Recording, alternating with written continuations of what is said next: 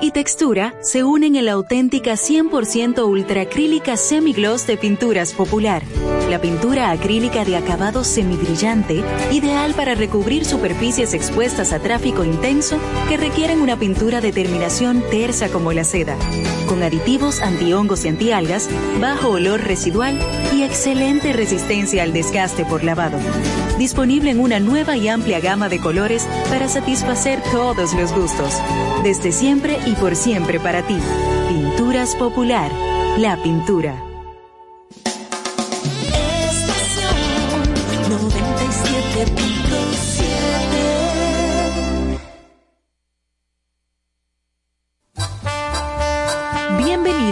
Programa Con cierto sentido. Compartiendo el arte del buen vivir.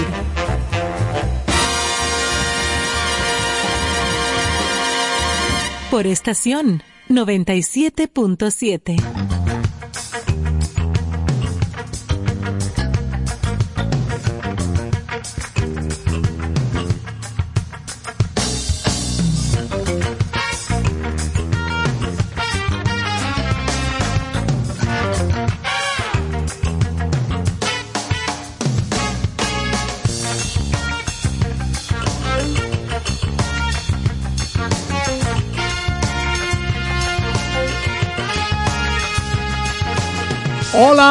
Hola, República Dominicana. Estamos por aquí con ustedes en este martes 14 de diciembre del año 2021 y estamos con una energía como nunca antes. Ah, sí.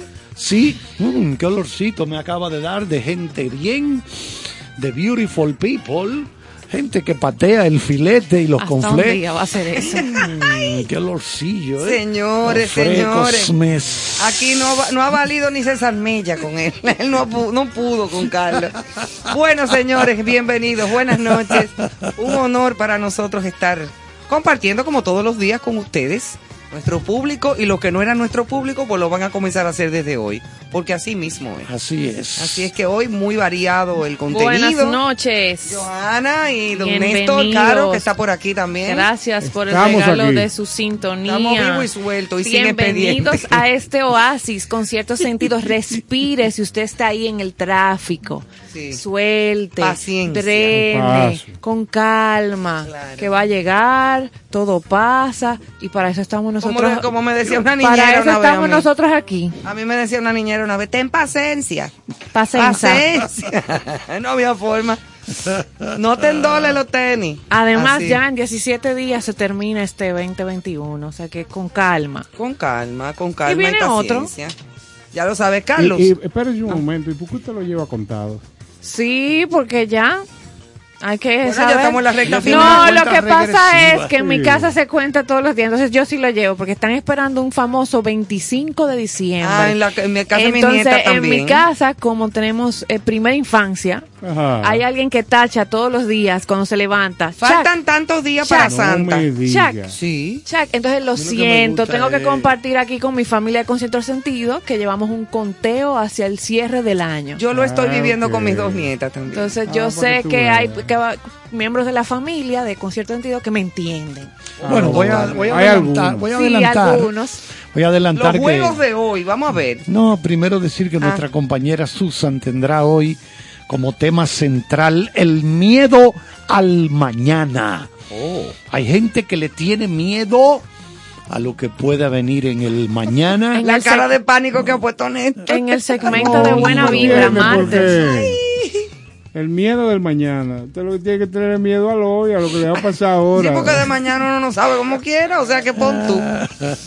Sí, pero Susan Suriel estará con nosotros como cada martes que ya ha hecho una rutina en su segmento sin mancar desde el primer día. No, no, una fiel colaboradora. Sí, señor, y con sí. temas muy agradables, muy positivos, precisamente por eso llamado Buena Vibra. A todos los seguidores que las redes están ahí para ellos. Y hoy, a partir de hoy, tenemos un nuevo elemento.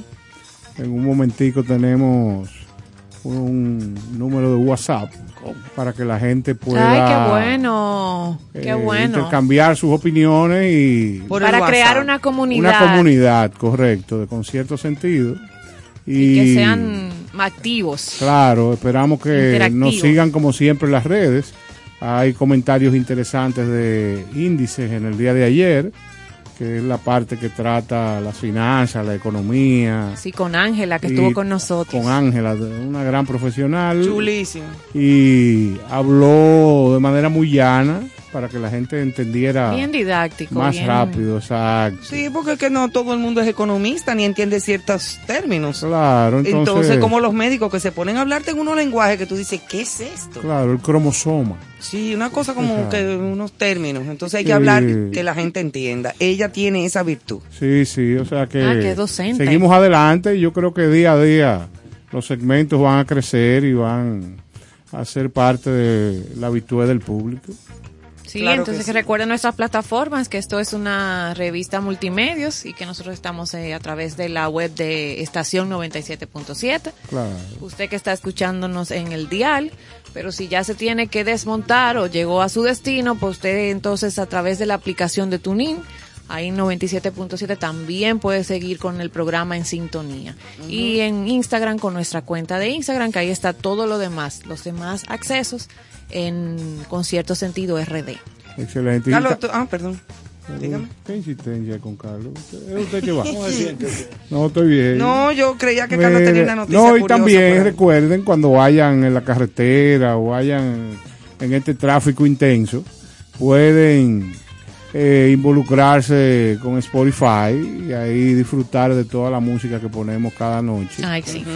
Desde el día 1 hasta, hasta mañana. Yo que ya yo el de mañana lo tengo No, ya no di- se adelanten. disponible. Es verdad. Claro, mañana Pero- viene el flaco fría. Flaco Fryers. Exacto, le digo. Flaco Es como una papa. Sí, ¿verdad? sí, más o menos. Fryer. Sí, bueno, en inglés. Una The Fry. Frías. Sí, eh, es una adaptación No, pero aquí del, fry, del apellido. fry lo que significa es una fría. Exacto. Sí. Es una cervezuana. Programazo Sí. también Mañana, mañana. vámonos con, nos vamos con para jazz. los y con- amantes del jazz. Con, temas de jazz y toda esa cosa. Señores, hoy es Día Mundial del Mono. 14 de diciembre. No ¿Cómo me miren así. No, espérese un momento. No, porque no la ciencia... La no del monito, ese monito son que se bonitos los usa monitos. mucho en la ciencia y a través de ello es que se hacen, eh, la ciencia ha ido eh, logrando eh, grandes eh, investigaciones, resultados, Para porque son, tienen mucha similitud con el ser humano. Yo tuve una relación muy cercana con un mono llamado Esteban. No, yo ¿Cómo lo es? sé. sí. Esteban, el mono de tío Freddy. ¿Tú no te acuerdas de Esteban? Sí. Esteban era un perro. Se perdió. En el barrio se perdió. No, se, perdió y se metió en casa de Don Vincho Castillo. Castillo, exacto. Ahí salió, don- salió abogado. ahí. Llegó muchacho, Don Vincho colgó al mono y le tocó la puerta con un guardaespaldas a Freddy Vera a las 12 de la noche. Tum, tum, tum. Y Freddy Vera dijo, oh, Vincho, ¿qué tú haces con mi mono? Ay, Eso Qué fue verdad, señores. No, casi mismo fue. Un escándalo. A Freddy Vera hubo que darle agua y saltarlo cuando vio a Vincho con el mono cargado. No, pero es un día para promover el cuidado, el respeto y la conservación del mono. El mono. ¿Cómo tú respetas a un razas. mono? El mono. ¿Cómo Es un animal. ¿Cómo se un respeta animal a un, complicado, un ¿sabes? perro? Pero Igual. Buche, Buche, el del zoológico viejo. Era un mono que bebía Dale la y mano fumaba. ahí, tú veas, que ¿Cómo está usted? No, esa vez lo del zoológico eran de la UAS porque tiraban piedra No, no, a no, los Buche era un chimpancé enorme, adulto ya. Ah, que ok. estuvo en el zoológico viejo, a donde, a donde está el Conservatorio Nacional de Música hoy día. Claro. Ese fue un zoológico y Buche se quedó ahí viviendo por muchos años, dura muchísimos años. Los chimpancés, los gorilas y los orangutanes tienen una... Son de larga duración. de larga como los data. LP. Sí, sí, sí, Larga sí. data. Casi No, como pero- el ser pero- humano, viven muchos años. Sí, pregúntale como la película un- el que diga el profesor del planeta de los Yo simios. quedé El ADN frustrado más- después de, de haber visto el planeta de los simios. Exacto. El ADN más parecido al del ser humano es el del chimpancé. Es así. Sí, sí. es Hay así. solamente una sola cadenita diferente, que de ahí es que nosotros venimos todos. A mí no me hablen de Adán y Eva. Ahora, lo que no entiendo es por qué no utilizan, Bueno, pero cada quien, porque Sí, está por qué bien. no utilizan más órganos de simios, de monos. Porque, por ejemplo, dicen que los órganos del cerdo se parecen mucho a los del ser humano. Sí, también. Páncreas, hígado. pero yo estoy de acuerdo con Ivonne. Es decir, si nos parecemos tanto a los monos, ¿por qué no utilizan esos órganos que se necesiten de urgencia? ¿Tú te imaginas que te pongan uno y tú comiences a hablar conmigo y me digas, no, Ivonne, que yo uh, uh, uh, Exacto. uh"? Sí, eso es debe ser Una interesante. cosa fuerte. Ah, Debe Yo creo que no quieren descubrir más allá. Eso es lo que a mí me parece. Ahora, no sé. Alguien se dio cuenta de algo y la, han puesto la- la la mano. teoría de la evolución de Charles Darwin, Sí, de eh, la gente Su podrá tocayo. decir, la gente podrá decir como que, pero vea que eso se ha detenido, porque los monos, es, los monos Hay que un tenemos eslabón No, entre no, los homínidos y los, Sí. y los póngidos. no, no, no aparece ese. Sí, eso, Sí. eso yo me lo sé de verdad. Eh, explíquele eso al Es profesor. como una L, sí. los homínidos, que fueron, fue el, en, en- en la cadena, o sea, como un ve- vertical, y hay un horizontal que son los póngidos, le hace todos los monos, ¿verdad? Los simios y los monos. O sea que Entonces, esa esquina es justo el eslabón, a lo que le dicen el famoso eslabón perdido, de ese, ese punto a donde se dividió la cadena. De que sigui- siguió el hombre su evolución y los monos siguieron su evolución. Pero hay un punto medio a donde desde el neandertal y el cromañón y toda esa serie de... Habla con mamá. ¿Le- Pero le no voy a dar una le- clase le, de eso. gustó el cromañón? ¿Cómo es? O el Con- pero con salsa, o con cachú me o el gusta. Pithecanthropus erectus. No, yo, yo no como. ¿Cuál, cuál es el favorito de su No, que yo no, yo no como picante. Entonces, Está no, el, no creo el- que me guste. Está también, aparte del Pithecanthropus erectus, está el. Hay otro. eh, porque se habla de que el hombre, el origen del hombre está en África. En África. En África. Y del agua viene. Sí. Eh, Bajo la teoría de la evolución. Claro. Pero por supuesto, porque es que no puede El- haber otra, porque a mí que no me digan... tambor. el no, no, eso no es así. No, que a mí no me digan que una señora parió toda la raza del mundo con el esposo y dos hijos que le quedaron. No, Eso pero no tú puede no puedes ser. decir no me digas. Porque hay libertad de Ah, creer. no, no, no, obviamente. Entonces pero no puede imponer. No, eso no, se, no es imponiendo, es una cuestión de lógica. ¿Tú te imaginas a Ivonne mayor del ejército? no, para nada, yo no puedo. Ay, ay, pero oigan yo no llevo esa disciplina. Oigan no. esto, señores. Alguien, un hombre, quemó su casa por un millón de pesos, De dólares. de dólares, perdón, por la miedo a las serpientes. Oye, eso. O sea, él quemó su casa. Porque habían culebra ahí. Sí. Exacto, por miedo a las ¿Pero serpientes. quién le dio el millón de dólares? No, su propiedad. O sea, que valía. Ajá, la exacto. propiedad vale, valía un millón de dólares. Ah, bueno. Y él le dio candela. Es decir, le dio fuego a la casa para espantar a las Pero serpientes. ¿y por qué no llama una compañía fumigadora o algo? Él entendía que la casa que él iba a resolver, tú sabes que la- le tienen miedo al fuego, y si se estila aquí en la finca y todo, le prenden y los espantan a, a la serpiente, a la culebra, como le decimos en nuestro país. Entonces, le salió mal. Lo que yo pude, le salió mal el, el hecho de hacer el proyecto. del fuego y se convirtió en un incendio y su propiedad de un millón de dólares. La perdió. Gracias. Y no se murieron todas las culebras. ¡Ay! No, están ahí la culebra. ¿Qué es fue? así. Vamos a hablar de esa, esa pinceladilla que tenemos cada noche de valores. Y el profesor Néstor Caro en este momento subirá al púlpito. Ay, mamá. Al sí. púlpito. para comenzar Al púlpito. para comenzar la Pero, pastor. descarga. Amadísimos hermanos. Arrepentidos, pues. Exacto. Bueno, señores, en nuestra cápsula de valores vamos a hablar del arte de elogiar y aceptar elogios. Ay, gracias. Para que tú veas. Qué bien te ves. Muchas gracias. Del latín elogio. Un elogio es la alabanza a los méritos y cualidades positivas de una persona. Un objetivo, un objeto o un concepto, o sea, porque aplica no solamente para las personas, sino también para una acción o para un objeto. El elogio consiste en una afirmación que puede realizarse tanto en privado como en forma pública. El privado muchas veces es más valorado que el público, porque se puede entender como una lisonja, como... Sí, a veces públicamente hay gente que se avergüenza. Exactamente. ¿Quién no necesita escuchar de vez en cuando algún halago? ¿A quién no le apetece ofrecerlo? Sin embargo, como todo intercambio humano, el elogio también está sujeto a códigos. hay que contar con su gracia y su desgracia, o sea, porque tiene dos, dos vías. O sea, hay gente que puede interpretarlo de buena manera y otra gente Por que eso no. es que puede arte. interpretarte como agresión sexual. Ah, no me diga. Sí, Sí, no, pero que un elogio dista mucho a un piropo. sí, pero... Que, que el piropo sí puede caer en, en- En- en- en una situación que- a malinterpretar, vamos Exacto. a decirle así. También eh, su equilibrio y su exceso, que es de lo que estamos hablando. O sea, cuando eh, hay un, una acción malintencionada que se quiere reconocer y puede caer en una burla, esto también incide. Desde los griegos y en particular Aristóteles, sabemos que el arte consiste ante todo en hallar la justa medida. El Qué equilibrio. cosa tan importante, señores. O sea, ese es, equilibrio. es nunca en la vida caer en algo negativo, en una burla o en un comentario malintencionado No. y mantenerse en la, en la línea firme de lo justo. Eso es particular. El arte del elogio no es una excepción si, eh, si se queda corto, provocará seguramente frustración y despertará rencor. Si resulta demasiado ostentoso, sonará a coba.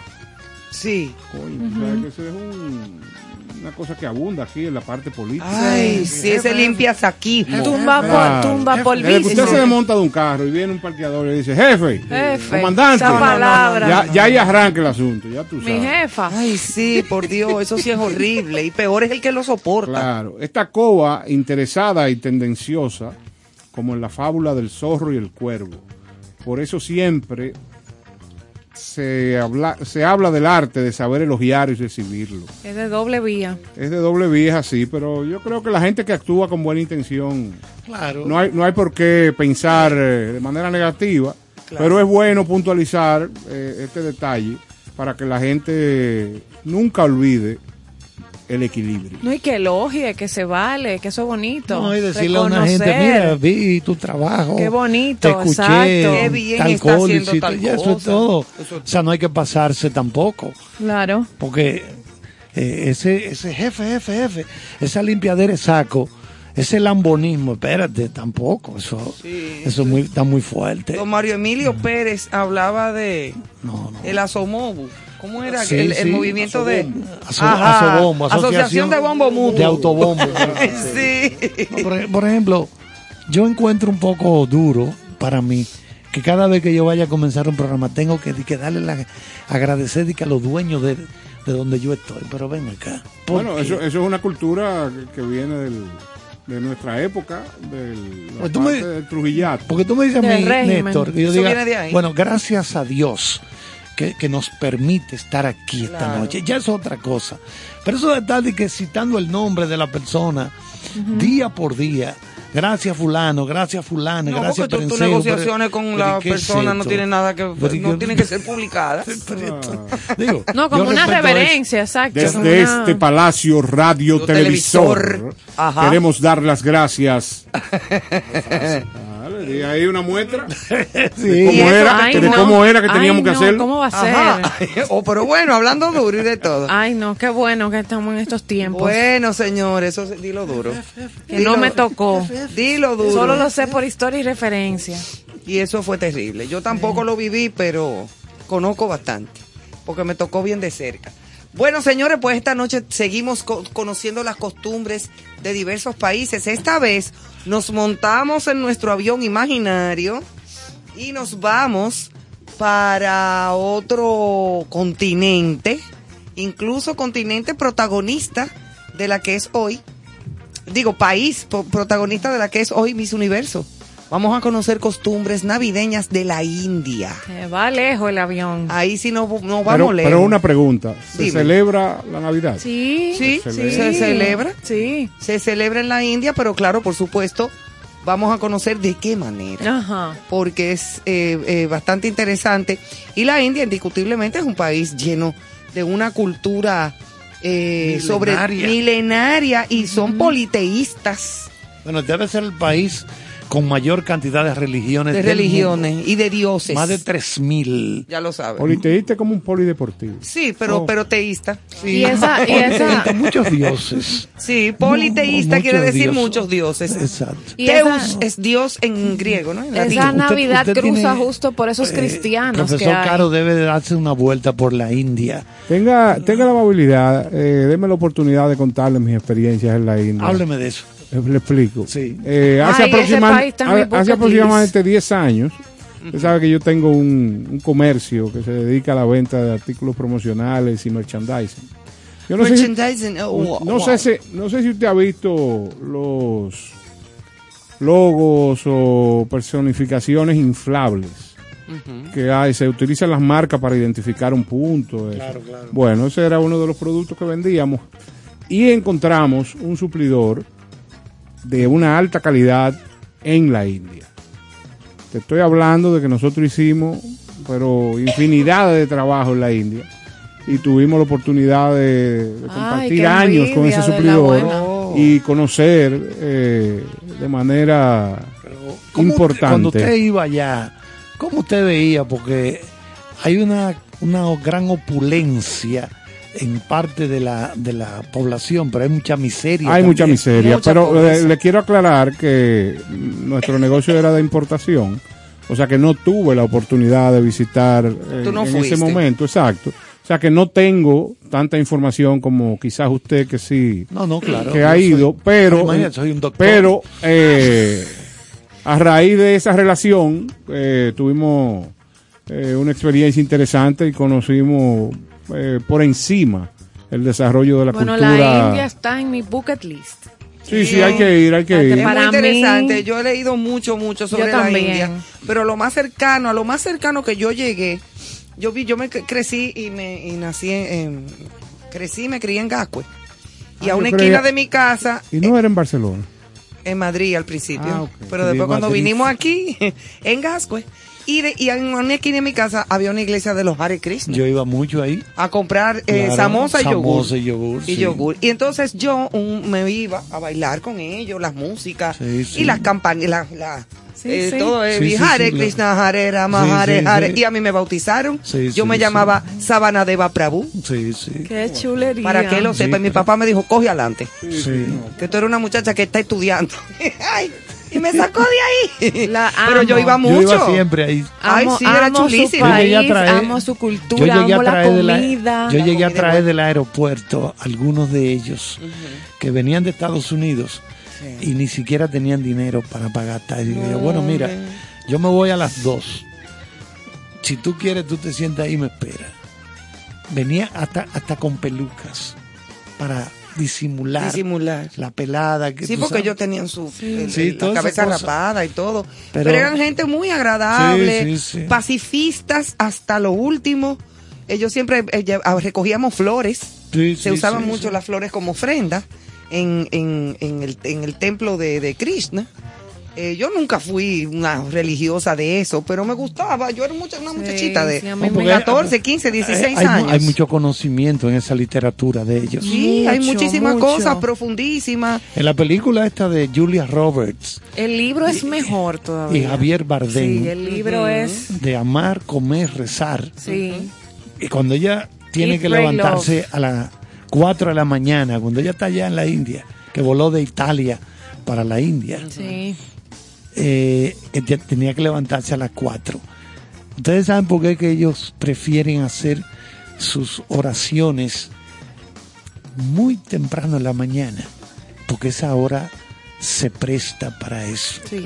Para Dicen que es la, mejor hora Y de la madrugada. Previo, previo a salir el sol, a la- al amanecer. Es una belleza. En la- en Ustedes tienen un, un alto desarrollo espiritual Claro que sí. eh, y Un humano. doctorado en ello. Es así, pero en mi caso, tengo que confesar que cuando yo era un niño, esos tigres Krishna me dieron un susto Mentira. que yo quedé traumatizado. Ay, ellos son Ah, buenos. Frente a mi casa, en la José, José Gabriel García, creo que era la calle, eh, yo bajé y estaban estos tipos con una batola color eh, Anaranjado. anaranjado, Como salmón, color salmón era. tocando eh, su música lógica y la impresión no fue agradable. Y No. se le quedó, No, le marcó. exacto, le Ok. marqué. Ay, yo al contrario, yo desde que los vi la primera vez, hija de Cristina, con aquella No, alegría tú y eres, aquella ¿Cómo que se cosa. llama? Coreógrafa. Eso parece No, que coreógrafa nada. Sí.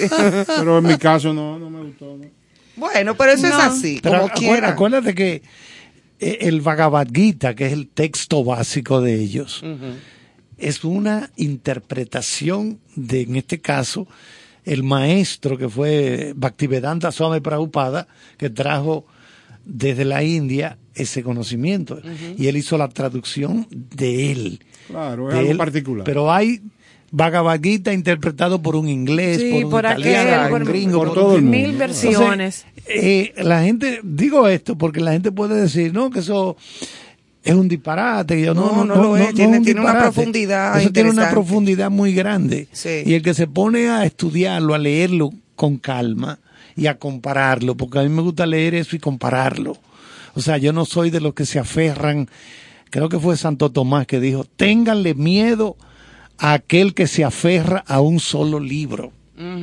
Eso fue tirándole a lo que solamente lee la Biblia. Eso es directo tirándole a lo que se aferran a la Biblia. Dice, no, no, lee tu Biblia, pero lee otra cosa. ¿eh? Claro. Es un conflicto, un tema. Exacto. Entonces, Santo Tomás decía eso. Ténganle miedo a los que se aferran a un solo libro. A una sola cosa. A una sola cosa. Entonces, es decir, léelo, no es que no lo leas, tú estudia tu Biblia o tu Corán o tu Bhagavad Gita, el texto que sea de la Pero no te religión. cierres. Pero sigue no te- leyendo, pero no te Exacto. cierres. O sea, lo que quiero Conoce decir, más. el- es que la humanidad es tan amplia que tú no puedes... No, no, usted no lee el Corán. El único que sabe de esto soy yo, porque yo leo el Corán y yo estoy en el islamismo. No, no, espérate. Hay otra gente. Hay, y los mi- 1400 chinos que no saben de islamismo. Claro. Y entonces, eso están fuera de la gracia de Dios. Eh, según ellos. Y mil millones de, de- de gente en la India que no son, que no conocen otras religiones, están fuera. No, eso no puede ser. Hay que ser ecléctico, coger lo mejor de, De cada uno. cosa. Y ustedes saben qué es lo que en filosofía se considera una verdad. Los puntos donde coinciden. Ahí no hay vuelta floja ya. Porque la filosofía no es una ciencia exacta como la física o la química. Que una cosa que se cae, no es un cálculo, pedazo de hierro claro. que se cae, tú lo tiras aquí, lo tiras en, en Suiza, lo tiras en Singapur, lo- en- y, Y va a cae caer. Va a caer igualito. claro. Exacto, Claro. pero la filosofía no. Y un la filosofía no es una también. ciencia exacta, pero cuando tú lees varias gente de pensamiento diferente, los puntos donde ellos coinciden, esa, Entonces, esa es la eso verdad. es- esa es la verdad. Esa es la verdad, ahí no hay vuelta floja ya, porque hay Bueno. puntos de coincidencia. Así Este mismo es, Este Néstor. programa creo que va Nos vamos a profundizar mucho. Ya yo más tengo los profundo de lo que yo creía. Sí. Bueno, pero Yo debí Gracias venir con una batola árabe que tengo. Ay, una Bueno, túnica. no, si yo Y con unos, y con unos No, porque quipes. podemos. Si este quiere, yo programa, yo me este programa coge disfraz. yo me disfrazo. Ah, yo no y con unos, y con Ahora en unos Navidad quipes. usted se puede disfrazar de pavo. No, no, porque ya él tiene su, su asunto de, ¿De qué? de los pastores del Ah, pesebre. que él es pastor. No, pues no lo dejan entrar ya. Mira, ahora hay una, aquí cerca, donde un, un patrocinador que queda cerca de aquí. Carlos, pero podemos poner un puesto de hay una, foto. una ¿eh? exhibición. Sí. De tomar Ahora, una foto con un puerquito asado lo que yo alquilo. pasa, eh, profesor Caro, para trabajar en este programa hay que tener cierto menudo. Porque Yo aquí se- tengo aquí, eh, un aquí menudito que se me tratan esté- No, ciertos entero. temas Que no son para... Esto no es por arribita, esto es de a verdad. Ay, mamá. Y el que no tiene menudo no puede hablar mucho. No devuelve. Porque lo quemamos, Entonces, quemamos. como, como yo considero que del equipo usted es el único que tiene menudo, Ajá. de ahora en adelante vamos a hacer convertir esto en un monólogo. Apágueme aquí. Apágueme aquí que ya yo voy a dejar esto. Oye, no Vamos a poner una musiquita, señores. Concierto, Señores. concierto No. Charles. Sí. Dame internet porque no hay nada hoy aquí. Sí, Señores. ahora. Ah, yo, yo Pues también. vamos a dejarlo. Eh, estuvimos explorando la cultura y sobre todo la música de la India. Y yo quiero poner este tema para que ustedes lo valoren y nos comenten en las redes a ver qué les parece. Porque en la India hay de todo. Sí. Y algo más. Exactamente.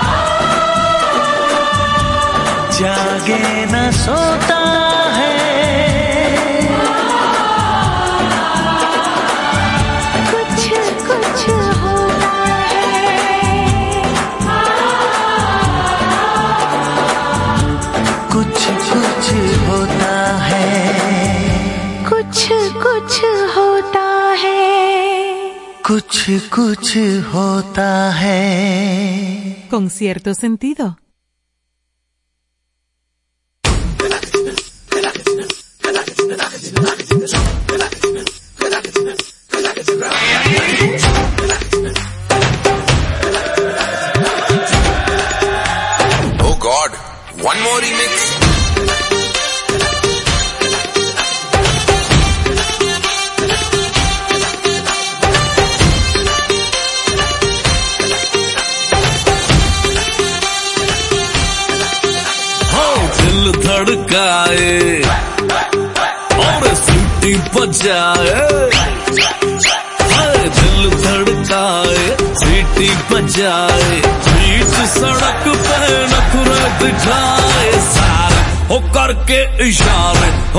की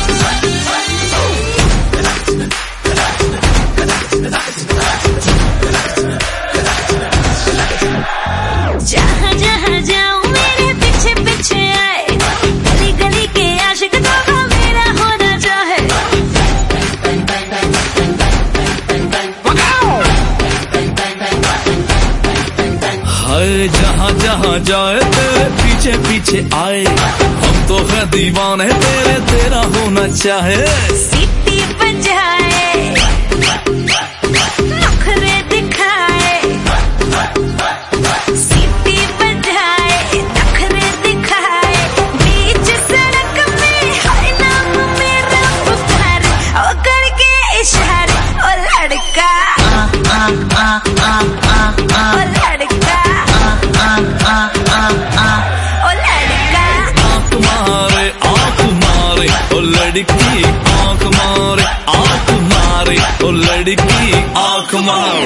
तुषार कपूर की आवाज़ में।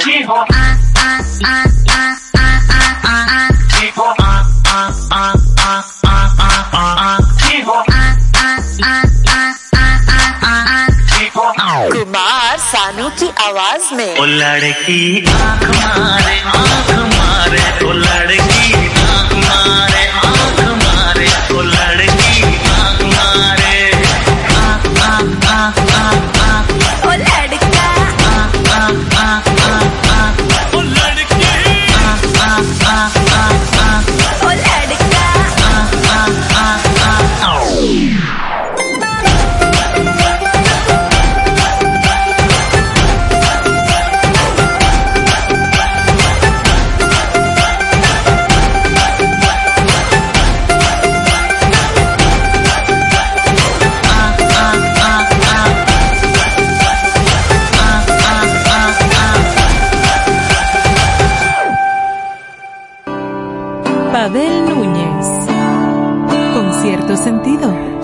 sentido es una revista cultural multimedia que ha aparecido para ser un pulmón de información de todo lo que tiene que ver con el arte y con el buen vivir.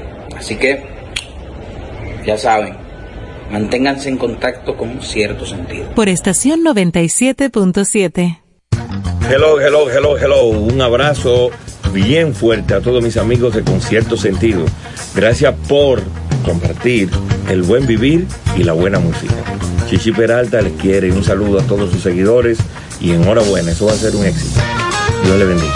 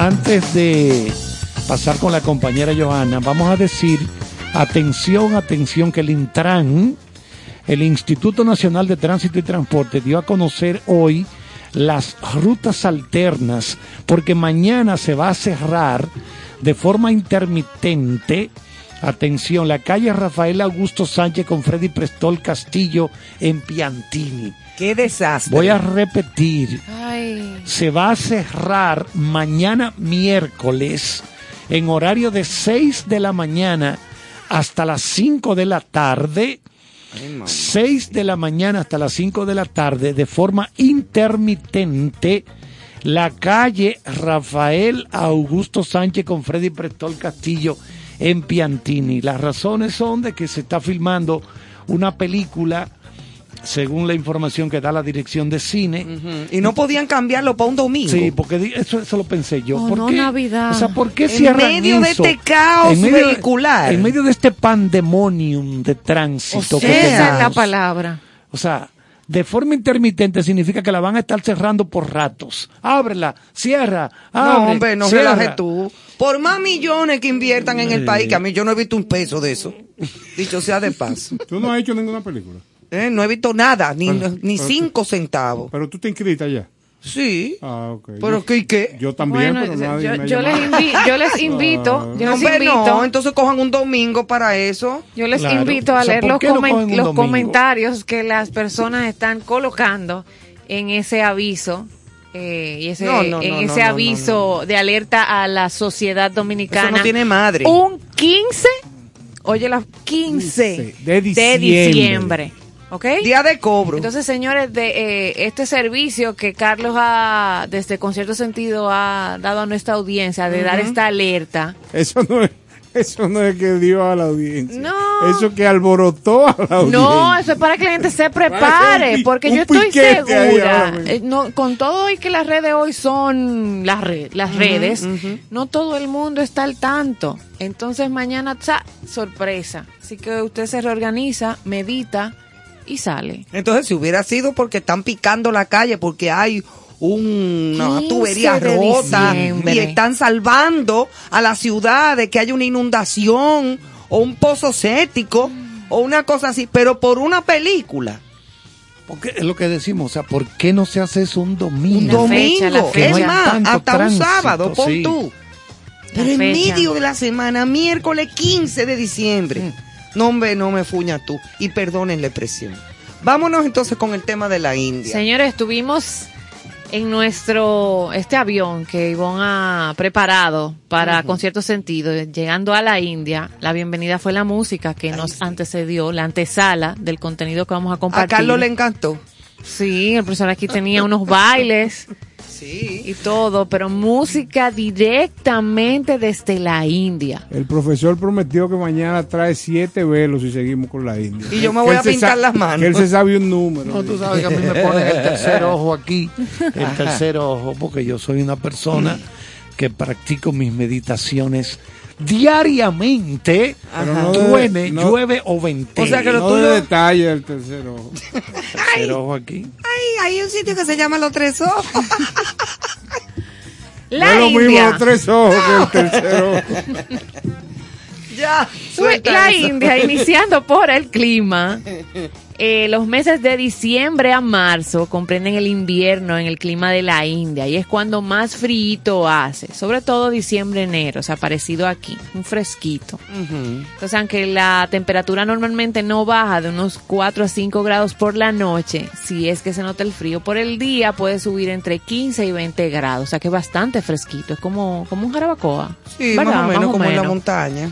Exacto. La Navidad en la India, que se conoce como Badadín, Badadín. Badadín, que es en hindi significa día grande y donde Santa Claus se le llama Christmas Baba. Se ha convertido en una tradición significativa donde la celebración se vive como uno de los festivales más hermosos. Christmas Baba. Baba O'Reilly. El- cristianismo es la tercera religión más grande de India, con 24 millones de seguidores, eh, que representa, porque la India, comentábamos aquí fuera del aire, es inmensa. ¿Cuánta población, Como profesor? mil Mil millones. millones. Un poco más de mil millones. O sea que los cristianos representan, con todo y que son 24 millones, un 2.3 de la población. Nada, prácticamente. Exactamente. Eh, aunque es esa cantidad, eh, no es la creencia preponderante, pero ha sido la influencia de Occidente y en especial la de Europa lo que ha propagado eh, la fiesta, la celebración de la Navidad en todo el país, pero con sus particularidades. 24 millones. Eso es una ciudad pequeña de, de la India. 24 O millones. sea No que allá los que practican el cristianismo Increíble. y celebran la Navidad son los extraños allá. Exacto. Bueno, para estas fiestas, extraños allá. Sí, sí. Ajá. para estas fiestas navideñas, las familias decoran sus casas con hojas de mango, se encienden velas para celebrar que la luz ha vencido a la oscuridad, lámparas en Navidad. En algunas casas las velas también se sustituyen por dillas, que son pequeñas lámparas de arcilla con combustible que se ubican cerca de la puerta, en las barandas y en torno al árbol. Es un verdadero festival de luces. En la víspera de Navidad las familias cristianas acuden a misa o asisten a obras de teatro con temáticas navideñas. También se realizan carnavales, ferias, fiestas al aire libre y se cantan villancicos en las calles. Posteriormente, Christmas Baba o el viejito pascuero que a veces llega en colorido rickshaw, abre su gran bolsa de regalos y reparte a los niños caramelos y golosinas. En las áreas urbanas también es posible ver al viejito pascuero en las tiendas comerciales, restaurantes, así como parques de atracciones. Como el, como el Santa Claus de la Margarita. Una cosa No, así. este es como en camello. Más o menos. Bueno, pues eh, aquellos dos, eh, eh, Carlos y Néstor tienen como un chisme entre ellos dos, como una chercha. No sé qué es lo que está pasando Amor aquí. y odio. Estamos en Navidad. Ajá. Tú me vas a controlar. No, jamás. De igual o Festival de las Luces. Oigan esto, el conocido Festival de las Luces en la India, por supuesto, es la representación de la Navidad en el país y es una de las fiestas centrales. Se llama Diwali y du- dura cinco días, desde el 23 de octubre hasta el 21 de noviembre. Eso es previo a diciembre. ¿Y qué significa esto? El Festival de Luces quiere decir renovación de la vida. Y como en la India la gran parte de las festividades tienen su significado, esta renovación se suele utilizar especialmente para dar suerte a la hora de emprender un nuevo proyecto, entre otros. Con Diwali se conmemora la vuelta al dios Ram y a su reino Ayodhya. Ayodhya, así mismo. Ayodhya. Ajá. Las leyendas cuentan que el dios Ram em, volvió tras pasar 14 años en el exilio. Ahí luchó y venció a Ravana, el diablo, en la isla de Lanka, que es actualmente Sri Lanka. Sri Lanka. Exacto, la- Sri Lanka. Sri Lanka. Los habitantes del subcontinente iluminaron con velas el camino de vuelta a casa del dios y de ahí que sea la tradición de encender tantas luces para celebrar esta fiesta con tanto color, algo bastante común en los países hindúes. ¿Y qué se hace durante esta fiesta realmente bella? Por sus luces todas las casas se iluminan, hay luces artificiales, lámparas y velas, y en las calles también hay esas lámparas y la población sale para celebrarlo. A mí siempre, y se lo comenté a Johanna el otro día, eh, lo- una de las cosas que más me gusta para decorar mi casa y lo que más me ha gustado desde siempre de la Navidad precisamente son las lucecitas. Eh, eh, La la- luz. las luces de cualquier eh, blancas, rojas, Y yo me azules. identifiqué. Sí, eh, Y, yo moti- tengo y motivamos a las personas que lo a que acuerdo, pongan sus recuerdo. lucecitas, aunque sea en, en- en- en su balcón. Es más, entre las maticas, entre las florecitas del balcón, que se ven tan bonitas y que, y que destacan que hay alguien que se preocupa eh, por darle luz a su casa. Prendan velas, prendan inciensos eh, y, y, y quiéranse mucho. Y eh, Ay, busquen fotos de esa, de ese, los que no la conocen, porque los que han ido, pero Hay ese, bellezas de fotografía. eh, de ese festival que Ivonne acaba de compartir, de Diwali, eh, es muy bonito. hermosísimo. Ustedes no se imaginan la belleza. Y eso se puede hacer aquí. Incluso hay personas que acostumbran en las noches de sus bodas. Aquí se está llevando mucho a cabo esto. Eh, mi hija lo hizo con su esposo en la- el día de su boda. Que después del- de, la, de la Ceremonia. De la ceremonia, exacto. Eh, antes de que se hiciera la, la- la recepción, ¿verdad? La fiesta y de todo, eh, todos prendimos unas velas con esos, como los globitos estos de... Sí, sí, yo tengo en casa. Muchísimo. Y, y- y- y nosotros eh, eh, eh, tiramos todo Ay, voy a ir y- a buscar. Y es una belleza, como se iluminó el cielo con los globitos subiendo y todo. Ay, con una velita, un deseo para los, los nuevos esposos. Ah, no, Esa es una tradición muy bonita. Muy Y bella. no le dieron sobre para que entraran dinero. ¿no? No, porque ya, ya le habían mandado los No, regalos no. previamente. Ah, ok, la lista de boda. No sé por qué esa No, porque yo- eh, es que tiene que ser una mezcla. Usted puede ampararse en los sentimientos, en los buenos deseos, pero también incluye un sobre con un dinero. No, no, Sí, pero- para que ya sea lo- la felicidad los de- efectiva. los depósitos se habían hecho adelante. Ah, ok, tú ves. Estos Sí. ricos son terribles. No es fácil. Oye, eso.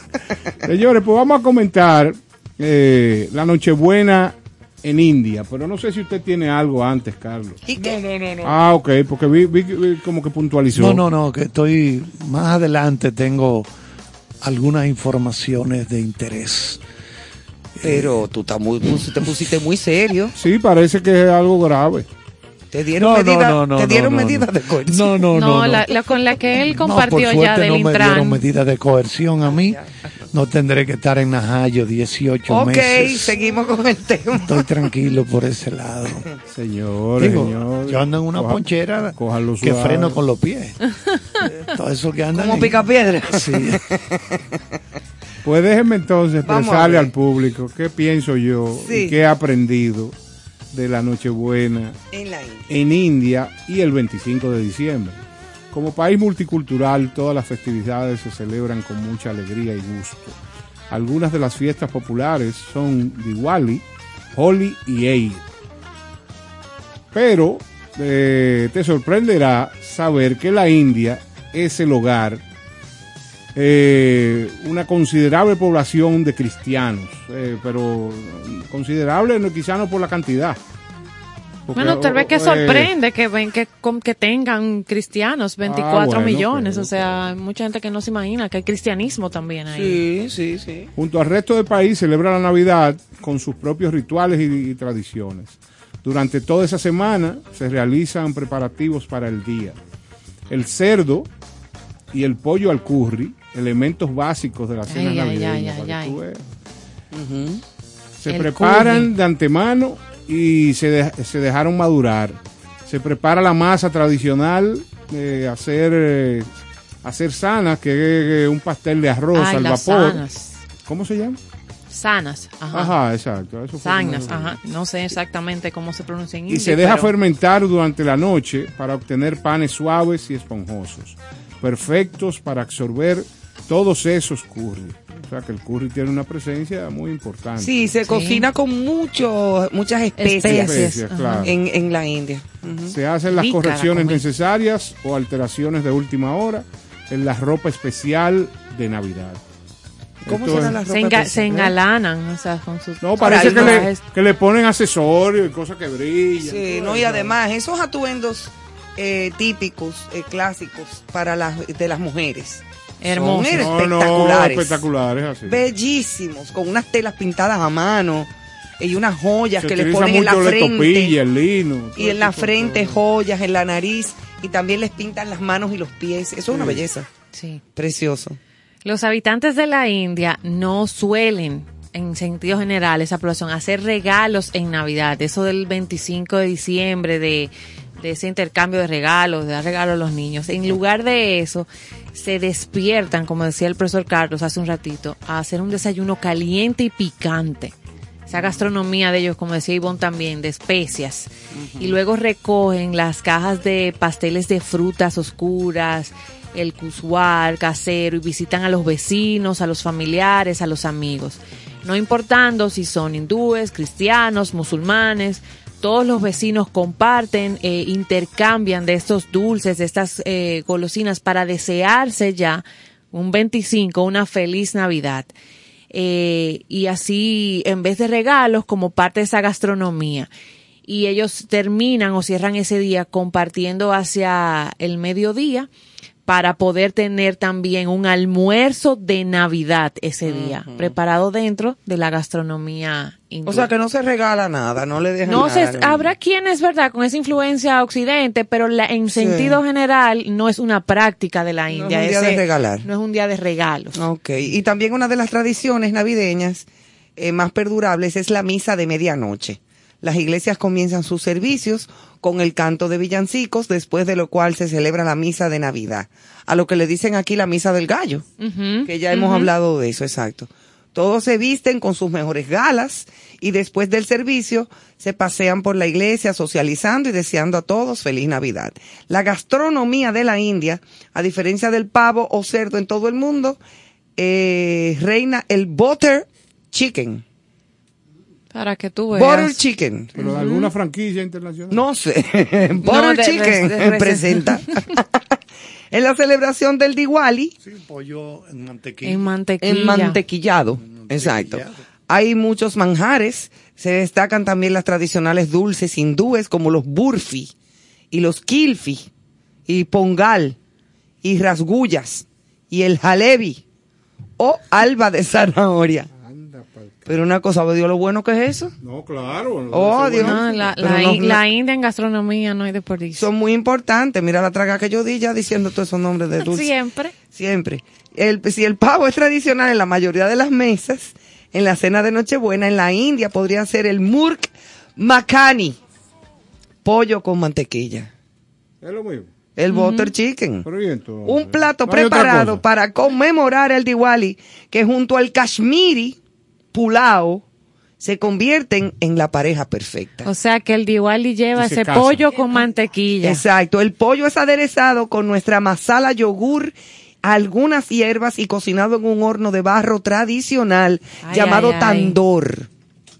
La salsa que lo acompaña lleva tomate, mantequilla, casori, meti y una planta de la India. ¿Eh? ¿Cuánto más? O sea, es el pollo de la India.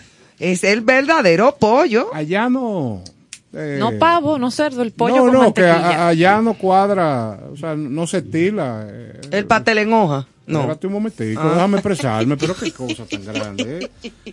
Señora, lo que estoy planteando es que si allá no se estila el ganado vacuno. No, las vacas son sagradas. Exactamente, ahí era que quería entrar. Sí. Allá las vacas- de eso, Las vacas se mueren de vieja en las calles.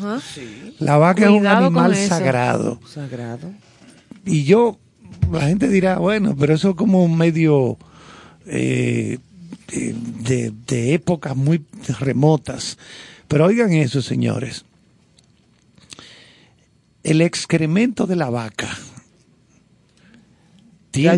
tiene, poderosas cualidades antisépticas. Ah, sí. Al punto de que, por ejemplo, cuando la vaca se le corta la ubre con un alambre de púa en una, una granja, ¿verdad? Una finca, se toma el mismo excremento de allí y se le unta a esa parte para evitar que se le infecte la ubre a la vaca, Oye tú. las tetas a la vaca. Digo, lo que comen es es hierba realmente. Exactamente. Entonces, con esto quiero decir, el, el- ese animal es, es misterioso porque aparte de que te produce la leche, los derivados de la leche, el yogur, el queso, bueno, todas esas cosas. Y es sumamente mansa. Sí, ellos en la India tienen esa, esa veneración. No, la vaca, digo.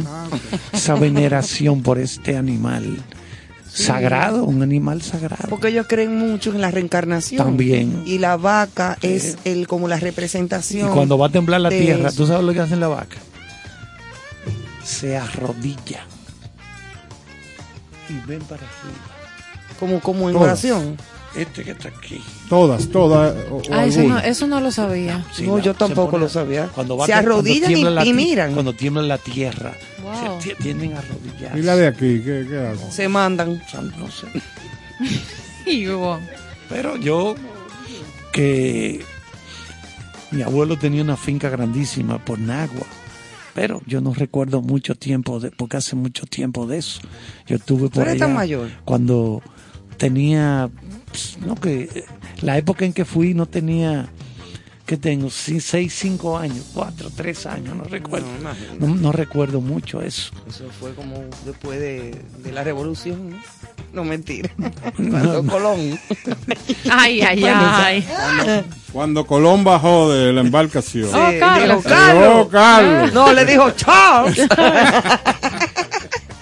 Ay, tú, tú sabes que uno, yo fui asesor de Cristóbal Colón. Yo sabía. Aquí en la, Ah, ¿tú al, ves? al- al llegar aquí. Usted fue cocinero mire de rodillo de Triana.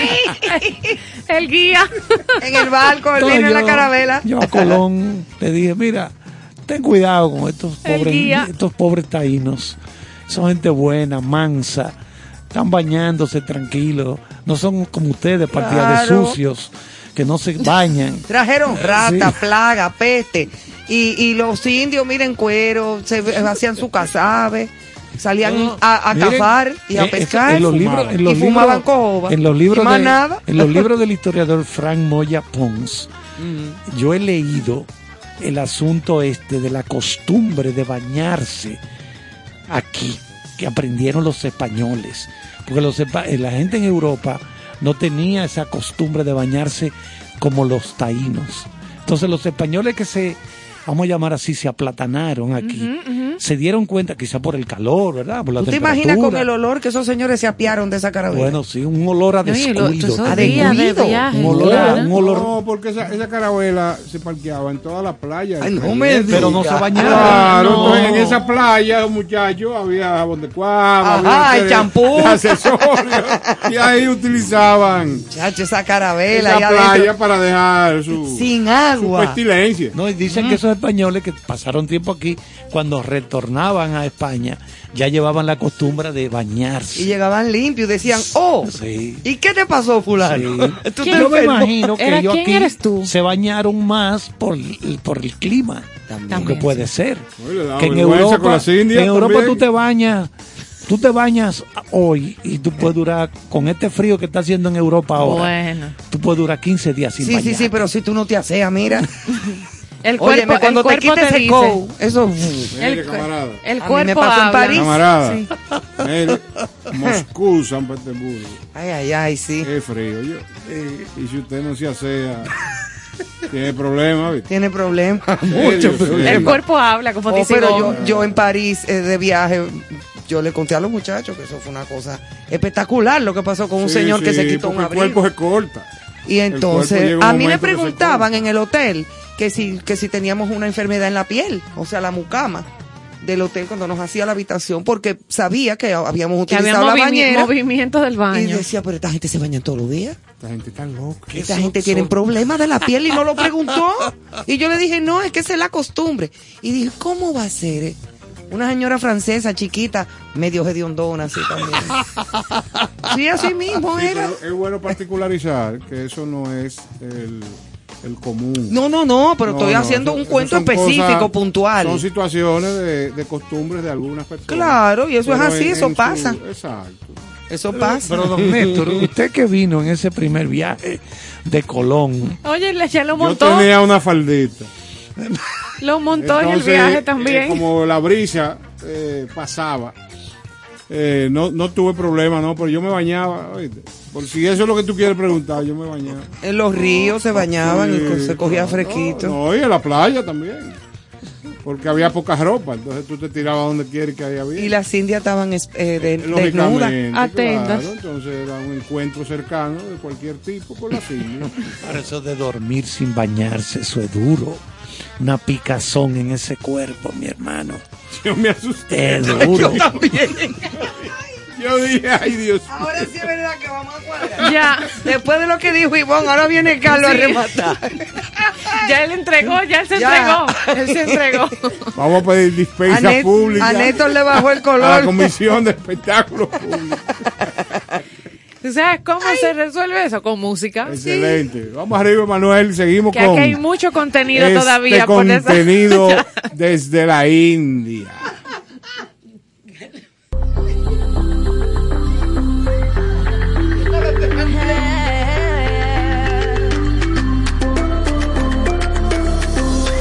If you love somebody, better tell them why they're here. Cause they just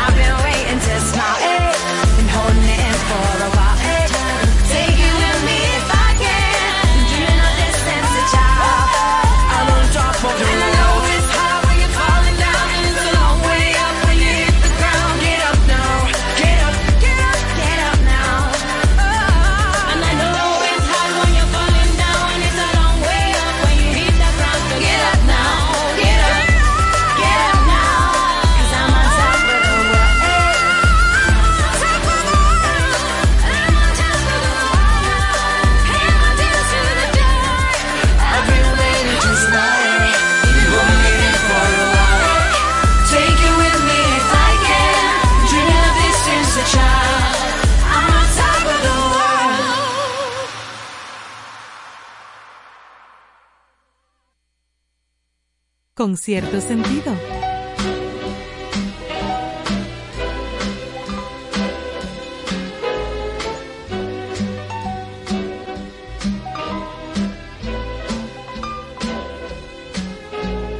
More than the greatest love the world has known. This is the love I give to you alone more than the simple words I try to say. I only live to love you more each day, more than you'll ever know. My arms long to hold you so. My life will be in your keeping, waking, sleeping, laughing, weeping Longer than always is a long, long time. But far beyond forever, you're gonna be mine. I know I never lived before, and my heart is very sure no one else could love you.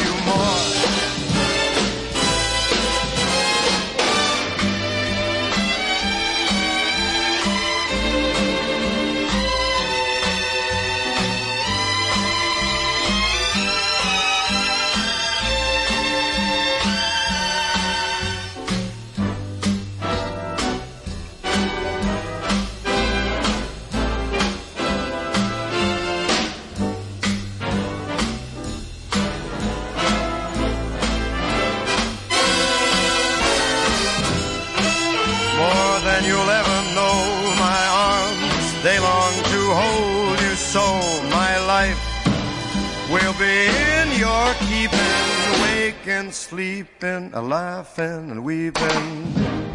Longer than always is a long, long time. But far beyond forever, you'll be mine. I know I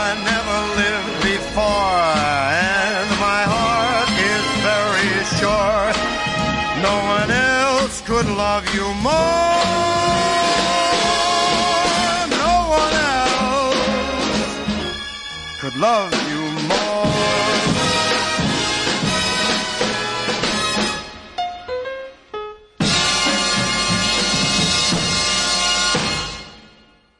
Yadna Tavares, con cierto sentido. Aprovecho esta oportunidad para mandar un grande abrazo, felicitación y los mejores augurios a mi queridísimo amigo Néstor Caro, quien se embarca en un nuevo proyecto de radio que me encanta, con cierto sentido, por la 97.7, de lunes a viernes, acompañado de un tremendo equipo de grandes ligas, gente muy, muy querida. Cariño, siempre nos acostumbras a que en todo lo que te involucras, el éxito es el común denominador. Y estoy segura de que con cierto sentido no será la excepción. Vaya beso y abrazo grandísimo. Ahora, en contexto, con cierto sentido. Bueno, estamos ya en contexto sentido. Vamos a comenzar con los partidos de béisbol que se están celebrando en este momento. Aquí en Santo Domingo, ay, Estadio ay. Quisqueya, cuatro carreras por cero ganan los gigantes a los Tigres del Licey. Gigantes del Cibao 4, Tigres del Licey 0. En Santiago, Águilas Cibaeñas 3, Estrellas Orientales 1. Águilas 3, Estrellas 1. Y en el Estadio Francisco Amicheli de la Romana, Leones del Escogido 3, Toros 1. Muy bien. Leones 3, Toros Pero le ha ido muy Muy mal a los toros, Carlos. ya están No, ya. descalificados. Ya lo descalificaron. No hay nada Ya que están hacer. ¿Y descalificados. por qué entonces siguen jugando? Porque tienen que completar el calendario. Ellos pueden hacer daño a otros equipos. Sí. Porque si le ganan, al le toca hoy y mañana vienen para acá. El escogido lo espera mañana aquí. El Licey viaja mañana a San Francisco de Macorís y las Águilas viajan a San Pedro mañana. Oye, me parece jugar con muy poco estímulo, porque si ya tú sabes que está descalificado, Sí, es como, es, como desmoralizante. sí. Pero hay que cumplir porque, por que ejemplo, No, mira, pero le pagan. ese partido, Sí, ese pero hijo, juego, ese juego de hoy, materialista. ese juego de hoy se está Ay, televisando. no. Ay, no. Allá en, Yo en no la tengo Romana, ese juego se está televisando. Entonces está cumpliendo con, con los comerciales. Claro. Aunque, repito, ya los toros están descalificados. Le bajaron el switch. Se fundieron tempranos, eh, tempranamente esta temporada. Mire, y también que comenzaron, ¿eh? Sí, pero imagínate, son 40 partidos que se están jugando en la ronda regular, solamente quedan cuatro ya hoy y tres más para terminar la ronda regular. Bueno. Ah, ya casi, casi. Arrancamos entonces con contexto. Es exacto. Contexto sentido. ¿Con quién arrancamos? Bueno, vamos a decir que la película West Side Story, Amor sin barreras de Steven Spielberg, La tan esperada. nuestro gran amigo Steven Spielberg, eh, También. Eh, lamentablemente le ha ido muy mal en la taquilla hasta ahora, ¿verdad? Eh, vamos a decir que históricamente los eh, las películas musicales no son muy fácil de vender. No hay mucho público en el mundo que le gusten los musicales. No le han ido muy bien a las varios musicales que se han estrenado aquí, por ejemplo, en The Heights, la que trabajó ahí Lin Manuel Miranda. Le fue mejor cuando salió. Le, fue mejor, sí. En la primera semana, Increíble. In the Heights sacó más dinero que lo que sacó West Side Story, esta nueva de Exacto. Spielberg en su primera semana. Hasta ahora ha recaudado a nivel mundial 44 millones eh, esta nueva de Spielberg. La película costó 100 millones, 100 costó la producción. Y entonces vamos a explicarle que para que una película comience a dejar beneficios debe recaudar mínimo dos veces lo que se invirtió. O sea que debería de entonces A partir de 200 millones 200 recaudados millones de dólares. es cuando comienza a dejar A ser beneficios. rentable. ¿Por qué? Bueno, porque casi siempre esas películas se financian con dinero prestado y se pagan intereses en los bancos, una serie de, de cosas. Y no solamente el costo de la película, sino que dan 100 millones, ¿verdad? Costó. Pero también hay que gastar dinero en publicidad, en mercadeo de la película. Entonces eso cuesta mucho dinero. Por eso, repito, para que una película comience a dejar beneficios, tiene que recaudar el doble de lo que De lo que costó la de que se invirtió. Ay, mamacita. Bueno, pues suerte a Steven. Eh, Steven. Conoce. Mucha suerte, Steven. Sí, sí, lo tengo colgado del alma, de verdad que sí. para que lo sepa. La cantautora y productora y actriz estadounidense Selena Gómez estrenará Amiga en de Carlos sí, también. amiga de Carlos también. Sí. Ah, estrenará en Gran calidad amiga, de amiga. productora ejecutiva su primera serie en español, el documental Mi vecino El, El Cartel Productora que ahora. podrá verse en la plataforma global de streaming que Univision lanzará en 2022, anunció la corporación televisiva. Mi vecino El, Cartel, que El Cartel, El carter. se me ha metido el sur, el sur. muy profundo. Es una serie documental que narra la historia del asesinato a sangre fría en 2013 de, de Juan Guerrero Chapa, un ex abogado del cartel mexicano del Golfo. Y será producida por Selena Gómez de la mano de su compañía Julie Moon Productions, informó la cadena hispana. Soy fanática de las series sobre crímenes, dijo ella y el caso del homicidio de Juan Guerrero Chapa me interesó inmediatamente. No solo tuvo lugar cerca de donde crecí en Texas, sino que es una historia como ninguna. Así es que le deseamos mucha nuevo suerte a capítulo, Selena Gómez. Sí, nuevo capítulo en, en- en Claro su carrera. que sí, claro que sí. Señores, y otra noticia interesante es ahora a nivel local que el Ministerio de Obras Públicas y Comunicaciones presenta una aplicación móvil para la asistencia vial. Eso es algo bien interesante y vamos a dar un poco más de detalles. Hoy tenemos la novedad, llega la modernidad, ha llegado Conpo para quedarse con los ciudadanos para descargar la aplicación por Google Play o Apple Store, señaló el general de brigada Rafael Vázquez Espínola. Ese no es su amigo. Bueno, tú sabes que yo caí preso una vez. Anda. Por tránsito. Anda. Vázquez Espínola, director de la Comisión Pol- Militar y Policial que maneja el Ministerio de Obras Públicas, eh, mencionó que también por WhatsApp eh, los usuarios podrán comunicarse con este departamento vial, que ha sido una gran iniciativa y este actual gobierno la ha mantenido y la está reforzando. Eh, toda asistencia que se da en las, diferentes carreteras que hay en el país y creo que también a nivel de la ciudad. O sea, y eso es calientito, eso fue hoy que Sí, es, eh, ¿verdad? eh, es una noticia del día de hoy, correcto. Ellos tienen 829-688-1000, es el número de teléfono también para comunicarse con ellos. Vamos a esperar que nadie tenga que usarlo, pero en dado caso de que usted tenga alguna situación en las carreteras o en el tránsito donde quiera que, Y ahora esté que en se República Dominicana, tanto, en esta temporada donde suceden tantas novedades, eh, puede contar con esta Mucho asistencia. desplazamiento, O sea eh. que Eso está muy bien. Vamos a aplaudir esta iniciativa de Vázquez Espínola. Y hay que, y hay que. que a diferencia de Carlos, sí es nuestro amigo. Ah, muy bien. Eh, pero de verdad, por fin, ¿eh? Pero es que todo lo que se dice en este programa de verdad. No, en serio. Ajá. Ah, Por ejemplo, Como si, como Mi por ejemplo, de noticia- Carlos y el pesebre. Como Él por era- ejemplo, Él era el contable de Sigmund Freud. Ustedes no lo saben. no ayuden. Ya lo por ejemplo, saben. como mi noticia, que es con mi amigo también, Ajá. personal, mira, Caribó. Elon Musk, que sigue siendo noticia, Ya. y es la persona del año de la revista Time. Oh. Así Pero en la foto no que... saliste tú al lado de él. No, yo estaba cuando la estaban tomando. Ah, Fui a la No, sesión, ella pero no. Ya. Pero, No ay, ouch. Aquí hay gente que se retrató para salir en los periódicos hasta al lado de Jacques Cousteau en el fondo del Sí, es verdad.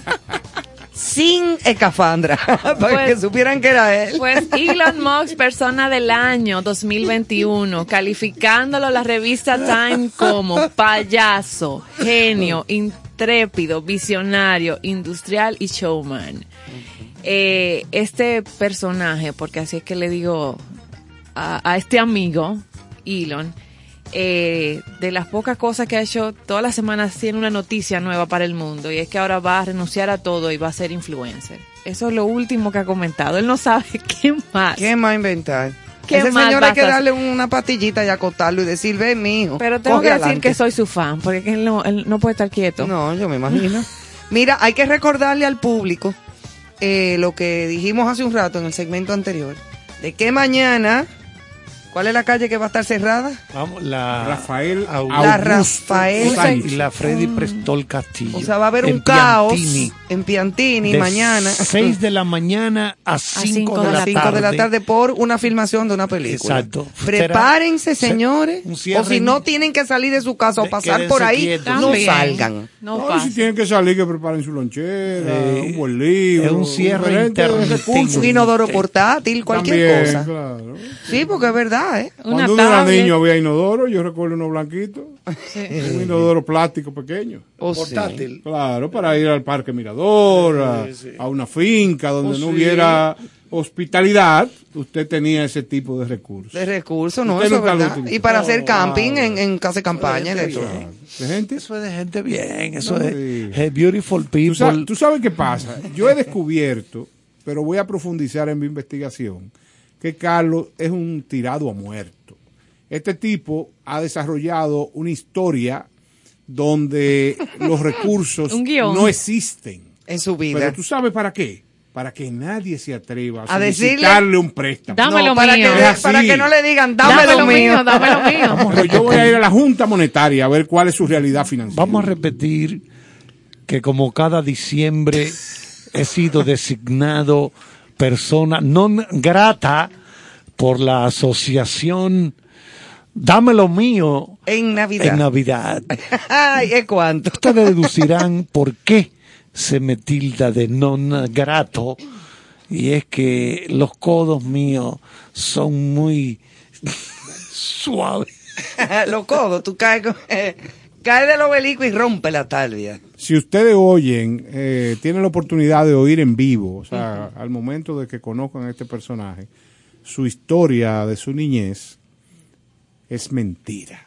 O sea, es lo que anda buscando de que nadie le toque la puerta de un préstamo a corto plazo. Exacto, que le diga, ahí. Carlos, tú tienes 20 pesos ahí. No, No, jamás. Eso es una, una estocada al miocardio. ya Lo que pasa sabes. es que el misticismo, oye, arrancó una música ahí. El misticismo me lleva a una vida humilde, siempre sencilla, porque Pero toda, con tu clavo claro, toda la filosofía, Del que nadie sabe. la, la mística, la filosofía de, mi, eh, mía, la filosofía de vida mía se reduce en la frase que dice así. Vida sencilla, pensamiento elevado. Oh, oh. Eso Juan parece Pablo la marca de unos ascensores. Vida simple, vida sencilla, pensamiento, Pensamiento elevado. elevado. Sí, pero con tu clavito atrás, por si acaso. Era un clavo Ah. siempre. Elevado con el mismo pensamiento. Señores, y como Bueno. él acaba de hablar de el misticismo y el pensamiento elevado, vamos a iniciar nuestra sección.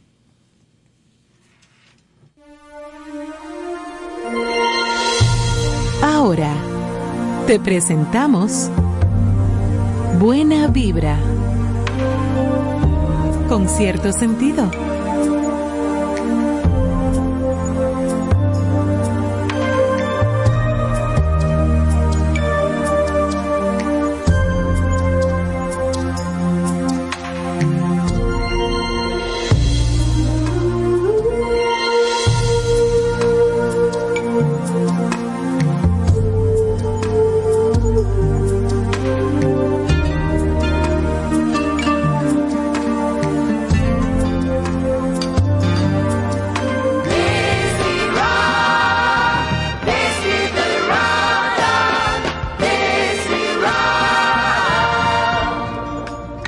Plácido entre el ruido y la prisa y piensa en la paz que se puede encontrar en el silencio. En cuanto sea posible y sin rendirte, mantén buenas relaciones con todas las personas. Enuncia tu verdad de una manera serena y clara y escucha a los demás, incluso al torpe e ignorante. También ellos tienen su propia historia. Esquiva a las personas ruidosas y agresivas, ya que son un fastidio para el espíritu. Si te comparas con los demás, te volverás vano y amargado, pues siempre habrá personas más grandes y más pequeñas que tú.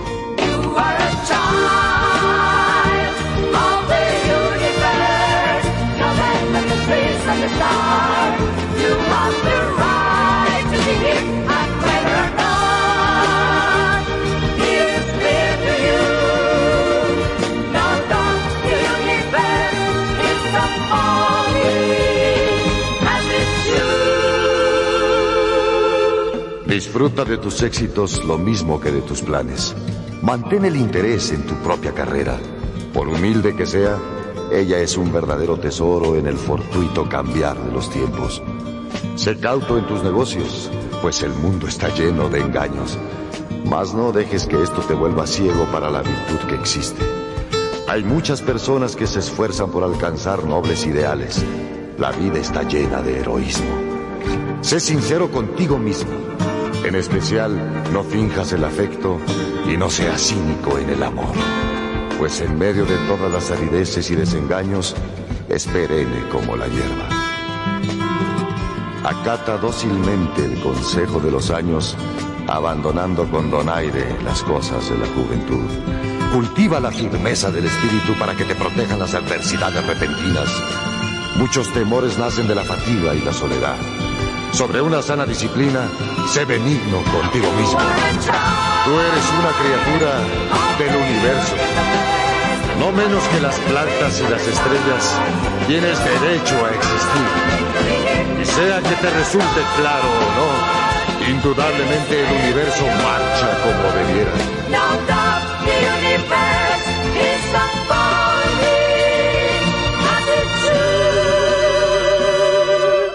Por eso debes estar en paz con Dios, cualquiera que sea tu idea de Él.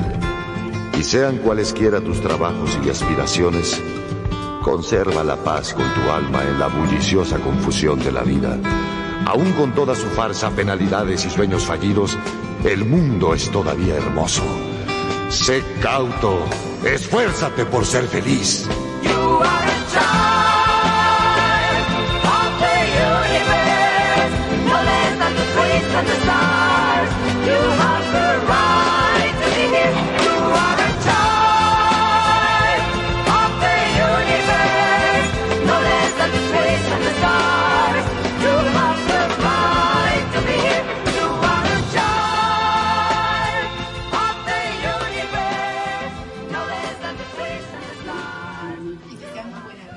Desiderata.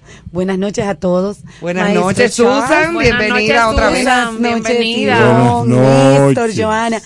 Maestro Charles, a, partir de que estamos en el- un viaje a la India, yo quiero, con el permiso de estos magníficos comunicadores, que de hoy en adelante usted sea considerado el Swami Guru de Banant del concierto sentido. Ay, mamá. Ay, maestro de maestro. Pero un verdadero Swami Guru, porque había uno que vino aquí, de que vegetariano, gordísimo. Lo encontraron pegándose dos hamburgues. No haga eso, que no Sí, necesita es más verdad. Es verdad. Eso fue verdad. Pero por Pregunta- Dios. Vamos a Pregúntale a. Néstor. De los hamburgues del malecón. Definir. malecón. Le echaban remolacha. Muchacho. ¿Qué es esto que Oye, hoy día, porque nada más aquí se Vamos a definir lo que es un swami. Un Ajá. swami Mira lo es que una ella hace. Que ya tiene un control de los sentidos. Y yo vengo a nombrarlo a usted el Swami No, yo- de concierto sentido. Y mis compañeros lo que me dicen es que si usted se va a comer los hamburgues, Claro después- que sí, que se lo pega un Yo me, chisme. yo me bajo mi, mi mulo de pollo. Tú entiendes que no es ningún swami, ¿ves? Bueno, maestro Charles, hoy iniciamos con Desiderata. Desiderata es un poema que viene del latín desideratum, que quiere decir cosas deseadas. A través de este poema se generó una cierta polémica en el mundo de su origen. En algún momento se entendió que el poema fue encontrado en el 1692 Siglo XVII. en el siglo XVII en un monasterio que había sido escondido en uno de esos registros de papiro Sí, en sí. una de las paredes del monasterio. Pero real, realmente, al paso del tiempo, se le atribuyó de manera definitiva la, la autoría del poema a el filósofo y abogado Max Ekman que lo escribió en el 1920 y que había funcionado como de alguna manera una forma de aconsejar a las personas que lo necesitaran en su comunidad. Este era norteamericano y quienes lo necesitaran en su comunidad le solicitaban eh, alguna o le, le hablaban de que querían algún tipo de ayuda y él le entregaba ese poema. Se fue popularizando hasta que en 1948 su esposa lo publica. Y para 1970 los hippies, el movimiento hippie, con su nueva forma ¿Por qué de tú me miras a mí cuando tú dices lo mismo? porque me encanta la libertad que tú proyectas así como Ah, hippie. Oye, cabrón.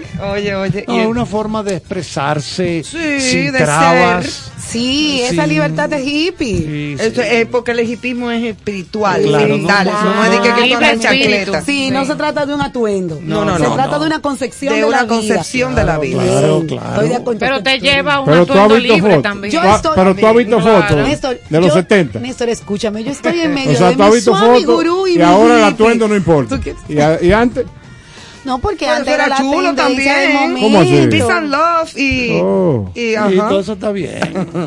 Claro. Yo soy uno que. yo creo en la represión. Hear the No, no, no, sunshine. no, no.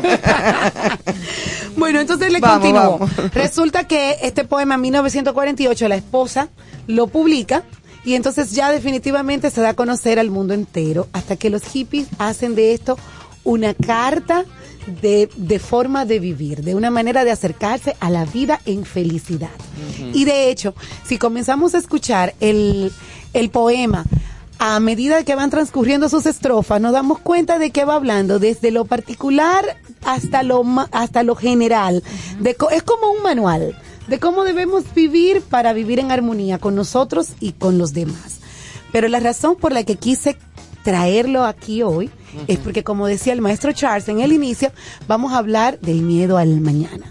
Entonces hay una parte en donde el poema dice, ante una sana disciplina, sé bueno contigo mismo. ¿A qué se refiere? Se refiere a que el mayor enemigo que tiene el ser humano es él mismo.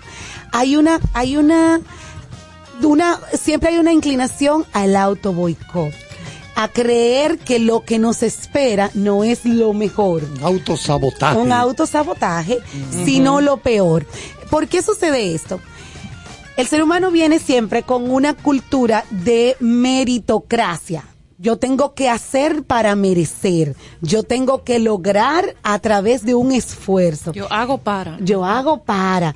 Y nos cuesta creer que estamos aquí, que somos un ente del universo y que de la misma manera que un ave o un árbol no se preocupan por hacer nada más que existir, de esa misma manera nosotros como creación póstuma del gran maestro, estamos aquí y vamos a recibir todo lo bueno que la tierra tiene para nosotros. Que nos corresponde. Y eso acabaría con la cronofobia o el miedo al mañana que nos genera tanta ansiedad tan presente en el mundo moderno. Entonces, así, hay mucha gente que vive en una ansiedad eterna. Eterna. De no saber, claro, no es que tú no hagas nada en la vida. Claro, Eh, pero eh, que no esperes que el resultado siempre va a ser el negativo. De manera como Para nada, porque si no, o sea, hay que ser siempre positivo como Es- Néstor. Como nos decía Silvio Rodríguez en la canción de lo grande que está bailando. Él está bailando, pero esto sí- es que yo necesito que tú se veas. Esto no puede seguir. No, esto es una cosa fuerte, fuerte, ¿no? Decía el maestro Silvio Rodríguez en una de sus composiciones, la canción del elegido, lo terrible se aprende enseguida y lo hermoso nos cuesta la vida. Cuesta la vida. Es increíble cómo de repente podemos asimilar cualquier noticia que nos, que nos lleve a que algo negativo está próximo a suceder. Yo le puedo decir, Joana, tuve un sueño contigo, cuídate porque te soñé con algo nefasto. y tú vas a aceptar mi palabra y vas a comenzar a cuidarte. Si Santa te digo, palabra. Joana, mi amor, Ah, te soñé rica, millonaria. Tú vas a reírte conmigo, pero no lo vas a asumir Ay, Susan, como posible. al favor. Exacto. Es una cosa que tú dices, pero ¿por qué, ¿por qué lo hacemos así? Es una inclinación mental que tenemos que trabajar en lo que el Swami Gurú de Panan de este programa menciona con mucha frecuencia. ¿Se llama? Eh. Oración, se llama meditación, Meditación. se llama prácticas de pensamiento positivo. Reprogramar el Yo pensamiento. pensaba que era que, que, que iba a tener un nombre. Voy a era. explicarle. Repite conmigo. No, no, lo que pasa No, yo es... creo que ella va a venir todos los días Lo que a- ocurre a, es que, controlar. miren lo que pasa, la meditación debería enseñarse en las escuelas. Yo estoy de acuerdo. Desde los niñitos.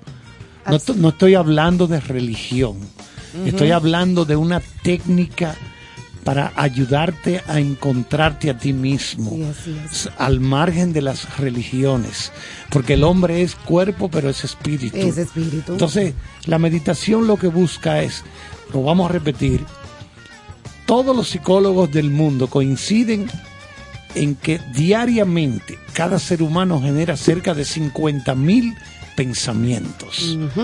La mayoría repeticiones. Y negativos. Y mucho. negativos, Y sí. negativos. Ay, que va a pasar esto. Y que tal cosa puede ocurrir. Y que no va a tener. me Hay pensamientos, Toda- eh, soberbios esa- también. No, claro. Cuando una Y gente. extraños. Cuando una gente cae en una. En una de esas. eh, un, un desvío de eso grave. de- de Recurrente psicolo- ahí. eso- ya eso hay que tratarlo. Claro, Necesita claro. otro tipo de manejo, por Pero la supuesto. meditación lo que busca es que de esos 55 mil pensamientos que tú tienes, la, la- la- la meditación lo que busca es apaciguar Apaciguarla. los pensamientos negativos y comenzar a, in- a que tenga mayor incidencia el pensamiento negativo en el desarrollo de tu día a día Exacto. y que te conlleve a la felicidad. Exactamente. Ahí es que estamos. Reprogramar Es ese que hay que pensamiento. mencionar la meditación siempre. Mira, y no es tiene que ver con religiones. ¿eh? No, no tiene que No, ver con para nada, religiones. para es nada. algo tan selectivo como lo siguiente. Nos preocupa muchas cosas del mañana. Nos preocupa, nos preocupa fundamentalmente lo que tiene que ver con la parte mercurial. Sin embargo, nadie se levanta nunca preocupado por si mañana va a haber aire que respirar o si los ojos van a ver. O sea, lo que nos parece, lo que asumimos como bueno, válido y evidente, ni siquiera ocupa un lugar de importancia en nuestra vida. Pero si nos preocupamos por, debo gastar esto, los 100 pesos del maestro Charles, puedo, puedo hacerlo, me va a faltar mañana. Pero ese tipo de pensamiento, alejándote de un criterio positivo, lo que hace es que te, que te apega a un sentimiento que se llama ley de la atracción y de manera invertida, porque estamos apostando lo que nos decían de niño, guarda pan para mayo. No, no es que no debemos, pero no debemos visualizar como que nos va a faltar en mayo. No, Lo que debemos de visualizar es de, de ser precavido. en Exactamente, de caso. tener siempre con nosotros algo que respalde el trabajo que hemos hecho, Claro. La experiencia que nos ha dado la vida de ir creando eh, económicamente una, una plataforma, pues que tenga un reflejo de que ahí está y que no sea un derroche, porque la vida con derroche también lleva a otras. otro tipo de situaciones que Con- le generan con no irse a conciencia. ninguno de los, No de los irse a extremos. ninguno de los extremos. Porque también hay mucha gente que se pasa la vida guarda, guarda, guarda, guarda. ¿Y no vive? y si- no vive y cuando se muere, no sé si será que le harán un cheque y se lo pondrán se en lo la, en la caja. Y no vive. tienen Para que lo cambie allá. y no imagínate. tienen el viaje del bucket list. In the box. In the box. Dijo Exactamente. Denzel Washington en un discurso que él pronunció en una universidad. Cuando a uno se le va la luz, se muere. Y va el coche fúnebre, ya con esa persona terciada ahí. Ay, Dios, hijo. Dice, usó el término, dijo, nunca, nunca ese coche fúnebre va alando un, una, un cargador de esos de U-Haul. La empresa esa de mover Las valijas. las Ajá. valijas. Ajá. Nunca se va a llevar eso para el cementerio. Claro, ni va. casa, ni carro, ni cuarto, no ni se va nada nada. de eso.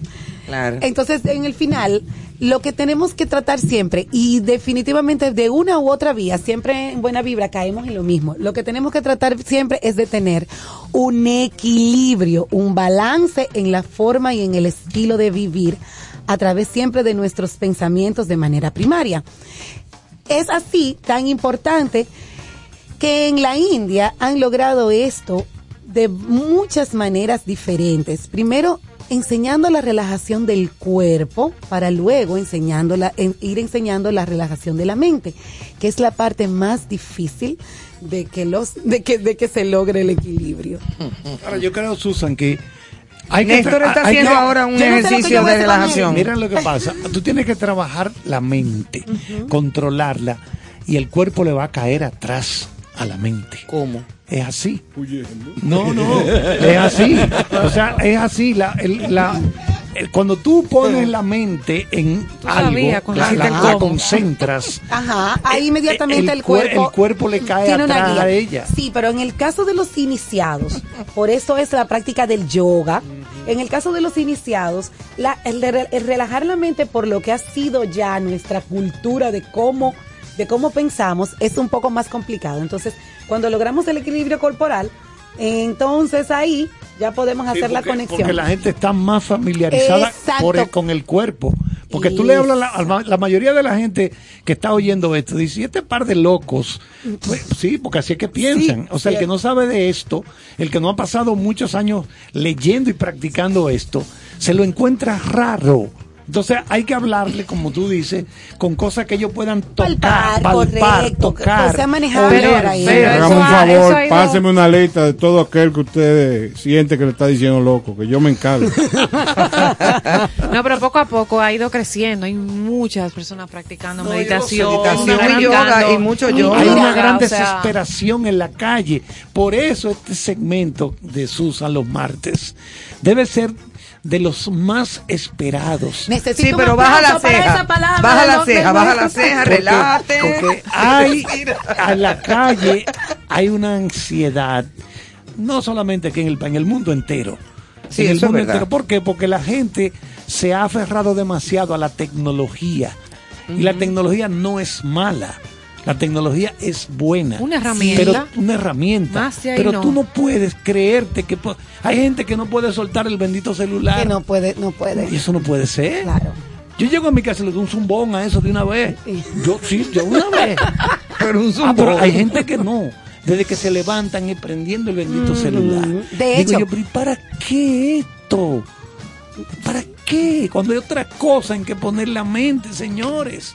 No es que no lo use, usted lo usa. que sea la La herramienta. computadora, yo trabajo, yo soy traductor y yo traduzco en mi computador eh, Pero diario, yo Usted- traduzco diario. Usted me disculpa, pero lo siento con un dejo de rabia. No entiendo por qué. porque el maestro no puede comprender, Néstor, cómo puede ser que nos estemos alejando de lo Pero si usted, personal. medita, si usted medita, la rabia no puede existir en su vida. Claro que sí, Néstor, lo que sí, lo que no puede existir No, es no el es no rabia, es como un controlar. pique. Es que lo que Peor todavía. Porque usted no- Es como Un pique pique. interno. Usted no se da Ajá, cuenta. pero que uno le da pique. Mire, maestro Caro, todo eso es parte de la actuación. Oh, ya caí. Mi- su amigo Está bien, Robert De ¿qué Niro. Robert De Niro es una chambra. No te preocupes que el viernes muestran a Susan, aquí está el Swami que necesita control. Entonces, es, esto se puede convertir quizás en una invitación que les, puedo- que les hago a los oyentes del programa con cierto sentido, de que cada vez que necesiten un poco conectar con las cosas verdaderas de la vida, comiencen con esas palabras simples que da Y comiencen a evaluar cada puntito y comiencen a llevarlo en una manera introspectiva a su propia realidad Claro. y ver cómo, de qué manera van acomodando esas, esas reglas del arte del buen vivir como con cierto sentido. Óyeme, pero qué interesante está esto. No es que. eh, Aquí eh, pululan poetas. ya lo sabes. El segmento. Esto no es Bueno, fácil. es que realmente nosotros no podemos evitar esa fuerza que desde nuestro interior brota y busca externarse, manifestarse. Oh. No se controla. miren, nosotros lo que Emanuel tiene los ojos aguados ya. nosotros ¿eh? lo que estamos, no, miren, Manuel. nosotros lo que estamos en este camino Sueño. no necesitamos de nada ni de nadie. Óiganlo bien, eh, para seguir nuestro avance. Pero nosotros entendemos que debemos ayudar a los otros. Se dice que el alma que está en el camino de la realización, de la autorrealización, no busca ni quiere aplausos ni reconocimiento. Así es. Simplemente no los necesita. No hay ningún ego que satisfacer. No le interesa Eso iba a decir, que no se confunda, que no es por un tema de ego, que no, No, necesita, no, no, no, hay no, ego, no, todo no, lo no, contrario. nada de eso. Lo digo para que no vayan a pensar, porque de una vez viene, ah, esto- esta gente se, buscan esto, buscan, no, no, olvídese. ¿Tú sabes quién, quién escribía mucho sobre eso que tú estás diciendo? Khalil Gibran. Sí. Khalil Gibran, sí. Cuando, Muchos. cuando usted alcanza ese punto de que usted no busca aplausos ni reconocimiento, como dice Susan, eso es que el ego ya usted lo ha ido dejando, atrás. O sea, eso no existe. Y el que se Entonces, libra del esa- ego. Esa, esa gente vive feliz, Exacto. vive contento por dentro, Es señores. que en definitiva eh, la realización del ser humano lo que conlleva es a que vaya desprendiendo la condición natural y terrenal De apegos. de apego. De apego, Entonces, ¿cuál es la situación?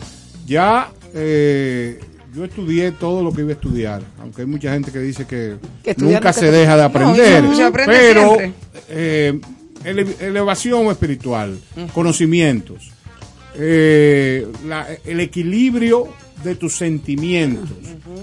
Entonces ya que es lo que te queda, simple y sencillamente aportar. Claro, Porque tú comenzar no a hacer un- necesitas recibir muchas cosas para vivir. No, y que cuando, cuando, cuando tú comienzas a despertar esa fuerza interna, lo primero que te llega es el deseo de querer compartirlo con los otros. Ay, sí. No es que di que eso te va, no, es que es que no necesita nada del otro, no, No, lo necesita. Pero te favorece que tu entorno Exacto. esté cargado de eso que De tú esa misma vives, energía que tú le puedes dar. Y tú sabes que a las, si las puede ayudar a, a que se manifiesten en los demás, Mejor pues todavía. creciste y crecieron. Es- Sí, porque es que estamos todos conectados. Respetando la libertad del que se quiere montar en el tren esto. y el que no. Sí, no, por supuesto, porque siempre va a existir, siempre va a existir alguien que no entre en Eh, coincidencia exacto, con tu forma de plantear. Obvio, y bueno, pues feliz viaje conductor también, como Bueno, decimos. Siempre hay cabezas calientes. Aquí Sí. tenemos al doctor Caro que nos va a hablar de la teoría de las cuerdas.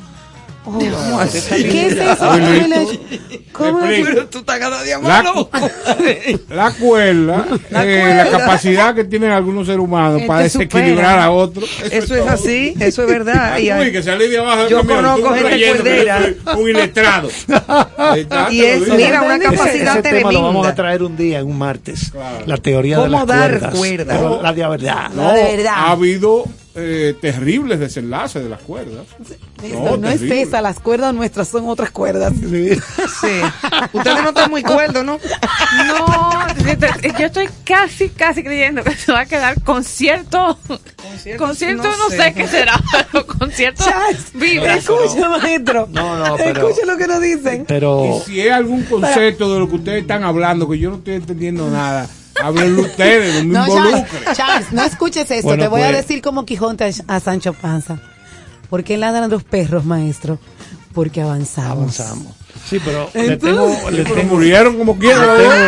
Los dos le murieron. tengo el, el El tema- otro tema que vamos a tratar un martes será el de la de la sincronicidad. Ay, Ah, el muy bueno. Y- y si es Casio, mejor. Oye, oye lo que me dice Joana. Mira. Pero ¿qué es lo que, que te iban? Por favor, ayúdame. No, es que te estoy diciendo que aquí la locura. Yo creo que el problema, fluye. Emanuel, hay micrófono que se puede cerrar de repente así. No, no se puede. Bueno, No, no, Susan, como quiera, temas no, muchísimas gracias como quiera por tu participación, como siempre, los martes. No, y que le repita para cerrar en la chance que la gente se lleve ese mensaje esta noche de, eh, de la de no sentir ese temor al mañana. Al mañana. Mañana, no. ni al hoy, ni a la hora, ni nada. Y el pasado ya pasó. Pon tú, como dice José José, ya lo pasado, pasa. Ah, bueno, Y aquí yo trato tenemos- de volver Eh, ah, pero y traer ese tema y que No cierre ahí, pero no hay forma. Mira, entonces ahí, maestro Charles, me trajo frase hoy. Busqué una Ah, aquí de maestro, pues yo le traje una a usted y a todos los Así, oyentes. vamos a ver. Tra- dale. Para tener éxito en la vida necesitas dos cosas, ignorancia y confianza. Mark Twain.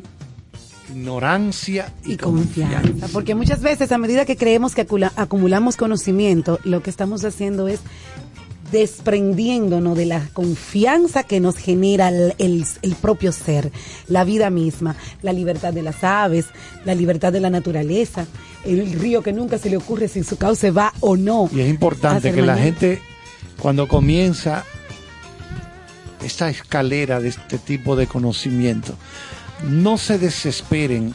¿Por qué esto? ¿Por qué aquello? ¿Y por qué esto? ¿Y por qué lo otro? Tranquilo, Poco a poco. tranquilo, exacto. Se irán revelando. Siempre. Siempre se va revelando gradualmente esto. Y aquello y aquello. Y es lo bonito el proceso, que Sí. tú vas sintiendo cada vez y más una de las curiosidad para bases saber. eh, que una de las bases que dicen los grandes maestros siempre cuando el alumno está preparado el Siempre maestro aparece el llega. maestro. de cualquier Siempre. manera eh, el maestro llega muchas veces una, una, una experiencia que te da la vida muchas otras alguna persona que se Por te la acerca, no importa, el maestro llega desde que ya hay la preparación. Entonces tampoco podemos intentar inducir porque todavía quizás el alumno no está preparado para esa lección. Y eso se da en todo.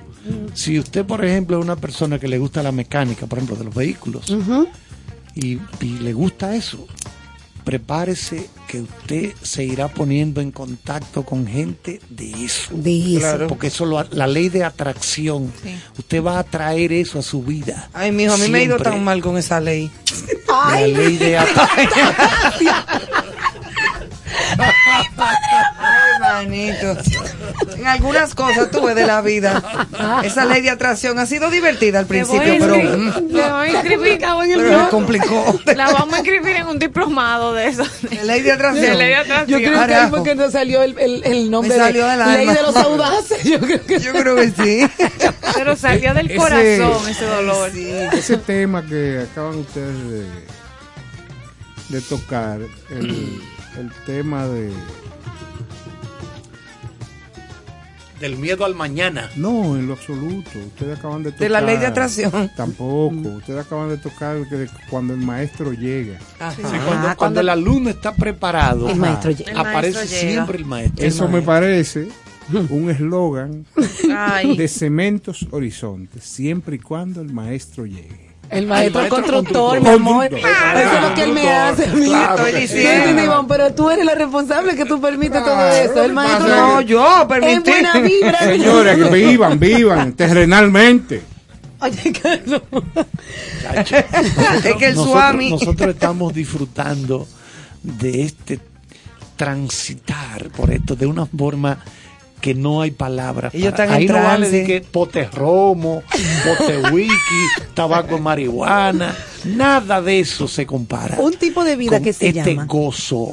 Se llama en inglés No, pero no bliss. confunda. Bliss en inglés. Que Susan sale en Navidad y va a sus eventos. No, y ¿Qué que tú la te gente crees? Que Carlos no se pega su pote. Ahorita la gente cree que Susan y después Yo se no va a ir bebo- a yo no algún bebo así, evento. no, nunca. Carlos, tiene que No, explicarle le gusta al- su al- cervecita. al señor Caro que nosotros vivimos en un realismo mágico. Claro, esa es la palabra. Realismo mágico. Así Y que no nos importa un pepino, que el que quiere entenderlo, que lo entiende, el que no, problema tuyo.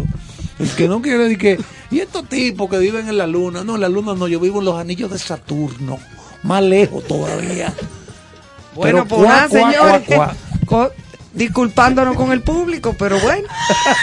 No, porque a todo esto Ay, tiene ay, que ay. haber un sector del público que está feliz con este Pero planteamiento. claro que sí.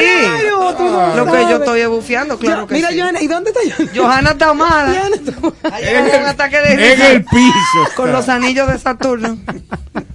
y Con con la, ley de atracción. Mira, la última foto que yo me tomé en los anillos de Saturno, yo estaba acostado en el anillo, con, lo- con el pie, cuando uno se lo pone acostado, está tirado en el suelo, y ahí me... Los pies ahí me- cruzados. Lo único que yo lamento no haber estado acompañándolo en eso, no, por favor. Muy bien, sigan ahí. Y no doblen. Ustedes van bien. Sí, como a mí cuando me estaban enseñando a manejar, que me dijeron, dale, dale, sigue ahí. Está bien, pum. No, para, que le diste. Claro. Eso mismo. El mundo, el mundo, no puede el mundo lamentablemente lleva un derrotero bastante feo. Hay mucha agresividad, ¿eh? Mucha Sí, agresividad. hay mucha agresividad. Y- Terrible. Y, mucha, Y mucha mira, mala educación. Pero imagínense, en la Y época, mucho ego. en toda la historia de la humanidad, nunca, nunca habíamos estado tan bien conectados, tan bien informados. Sin embargo, ¿Cuál ha sido el resultado? Nadie, no. Para atrás. ¿cómo es que- Negativo, porque lo que pasa es que todo depende cómo el ser humano use los recursos que la divinidad le da. Sí, pero en, en sentido general, Néstor, no ha sido positivo realmente la implementación de esta nueva forma de vida. Pero a eso me refiero. desastre. Ese es Ah. mi planteamiento. Ah, ok. Que va a depender de cómo el individuo asuma y actúe de frente a todo esto que está pasando. Y dándote la razón, tú sabes que también viéndolo desde otro punto de vista, a partir de este aparatito que es el, el- el teléfono móvil, que, el- que es lo primero que un ser humano hace al abrir los ojos y despertarse en la mañana, lo no regular es tomar el móvil y, y leerlo. También hay una, una especie de, de buenas vibras, de buenas energías en los grupos que mandan un mensaje de buenos días. Ah, sí, Entonces también. eso de repente ha sido algo muy positivo. Bonito. Sí, ha o de sido uno bonito. tener un chat de la familia donde uno Sí, converse. sí. Mira, Entonces, entonces, en definitiva, lo importante es saber con quién tú te relacionas. Porque cuando tú tomas el celular, te pueden pasar varias cosas. O un cobrador. O una Pero, ¿por gente. me hace Espérate, porque esa es la realidad. O una gente que te manda un mensajito interesante. Sí, eh, de paz, de todo eso. O sencillamente. eh, una otro tipo de gente es la que te manda la noticia más destructiva que salió en la mañana. pero por Dios, ¿cómo se le Entonces, ocurre? ¿en, ¿en qué basamos el discurrir de la vida? Asociese a gente que le lleve y le transmita cosas positivas. Claro. Eso es así. Claro. Bueno, Claro sí. Pues yo creo que es el mejor mensaje para cerrar el programa de hoy. Exacto. Buenas noches, señores. Gracias a Susan por estar con nosotros Gracias, todos los Susan. martes. Gracias a Ven, todos mijo, que ustedes. te están esperando allá abajo, ven. En esta buena vida. Exacto. En Y vamos a seguir disfrutando de grandes temas. Este lo nos lo mandó Susan y es un tema del maestro Juan Luis Guerra que se llama Gracias. Disfrútenlo, señores, y que tengan una excelente noche. y que mañana, cuando se levanten, al verificar el celular, el mensaje que le mande, que le hayan mandado, sea buena vibra Algo y que bonito. tenga todo en su vida cierto sentido. Ay, qué Gracias, bello. qué buenas bonito. noches. Buenas noches. Poeta. No digan. ni que- Pídele a tu Dios con oración y anhelo, con súplicas y ruegos y con acción de gracias, dándole las gracias, pues Él tiene el control.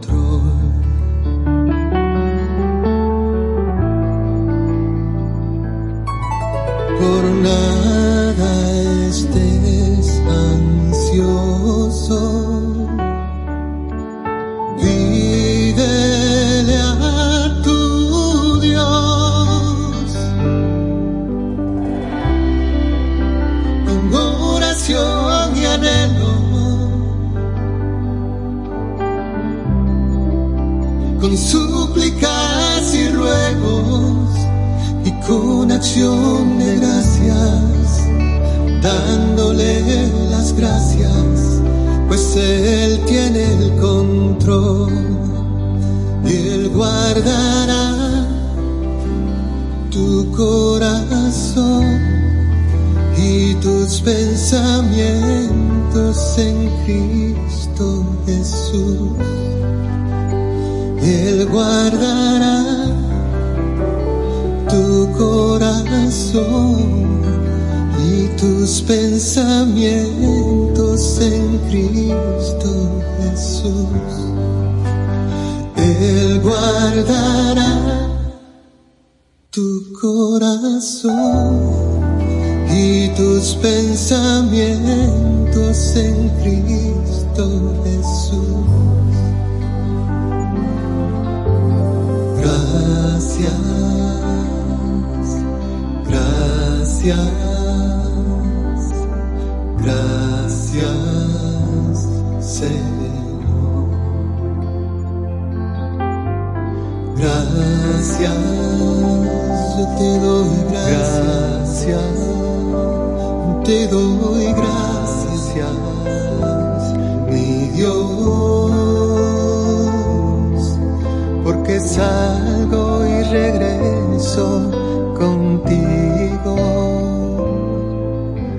porque el fuego no toca mi piel, ni las aguas inundan mi casa. Te doy gracias, Señor. Gracias, Señor. Gracias, Señor Jesús.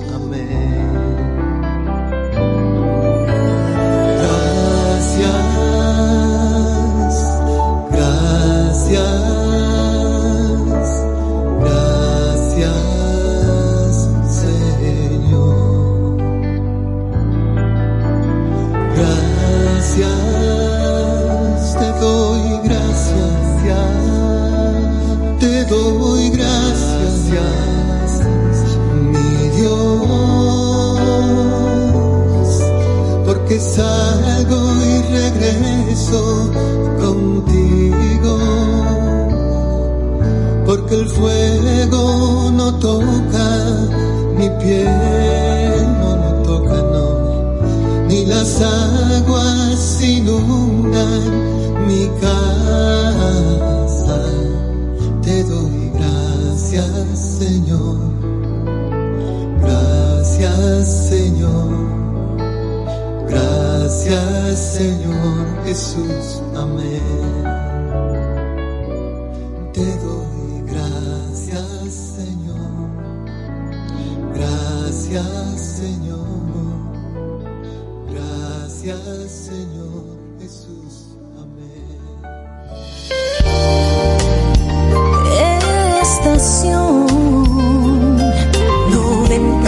97.7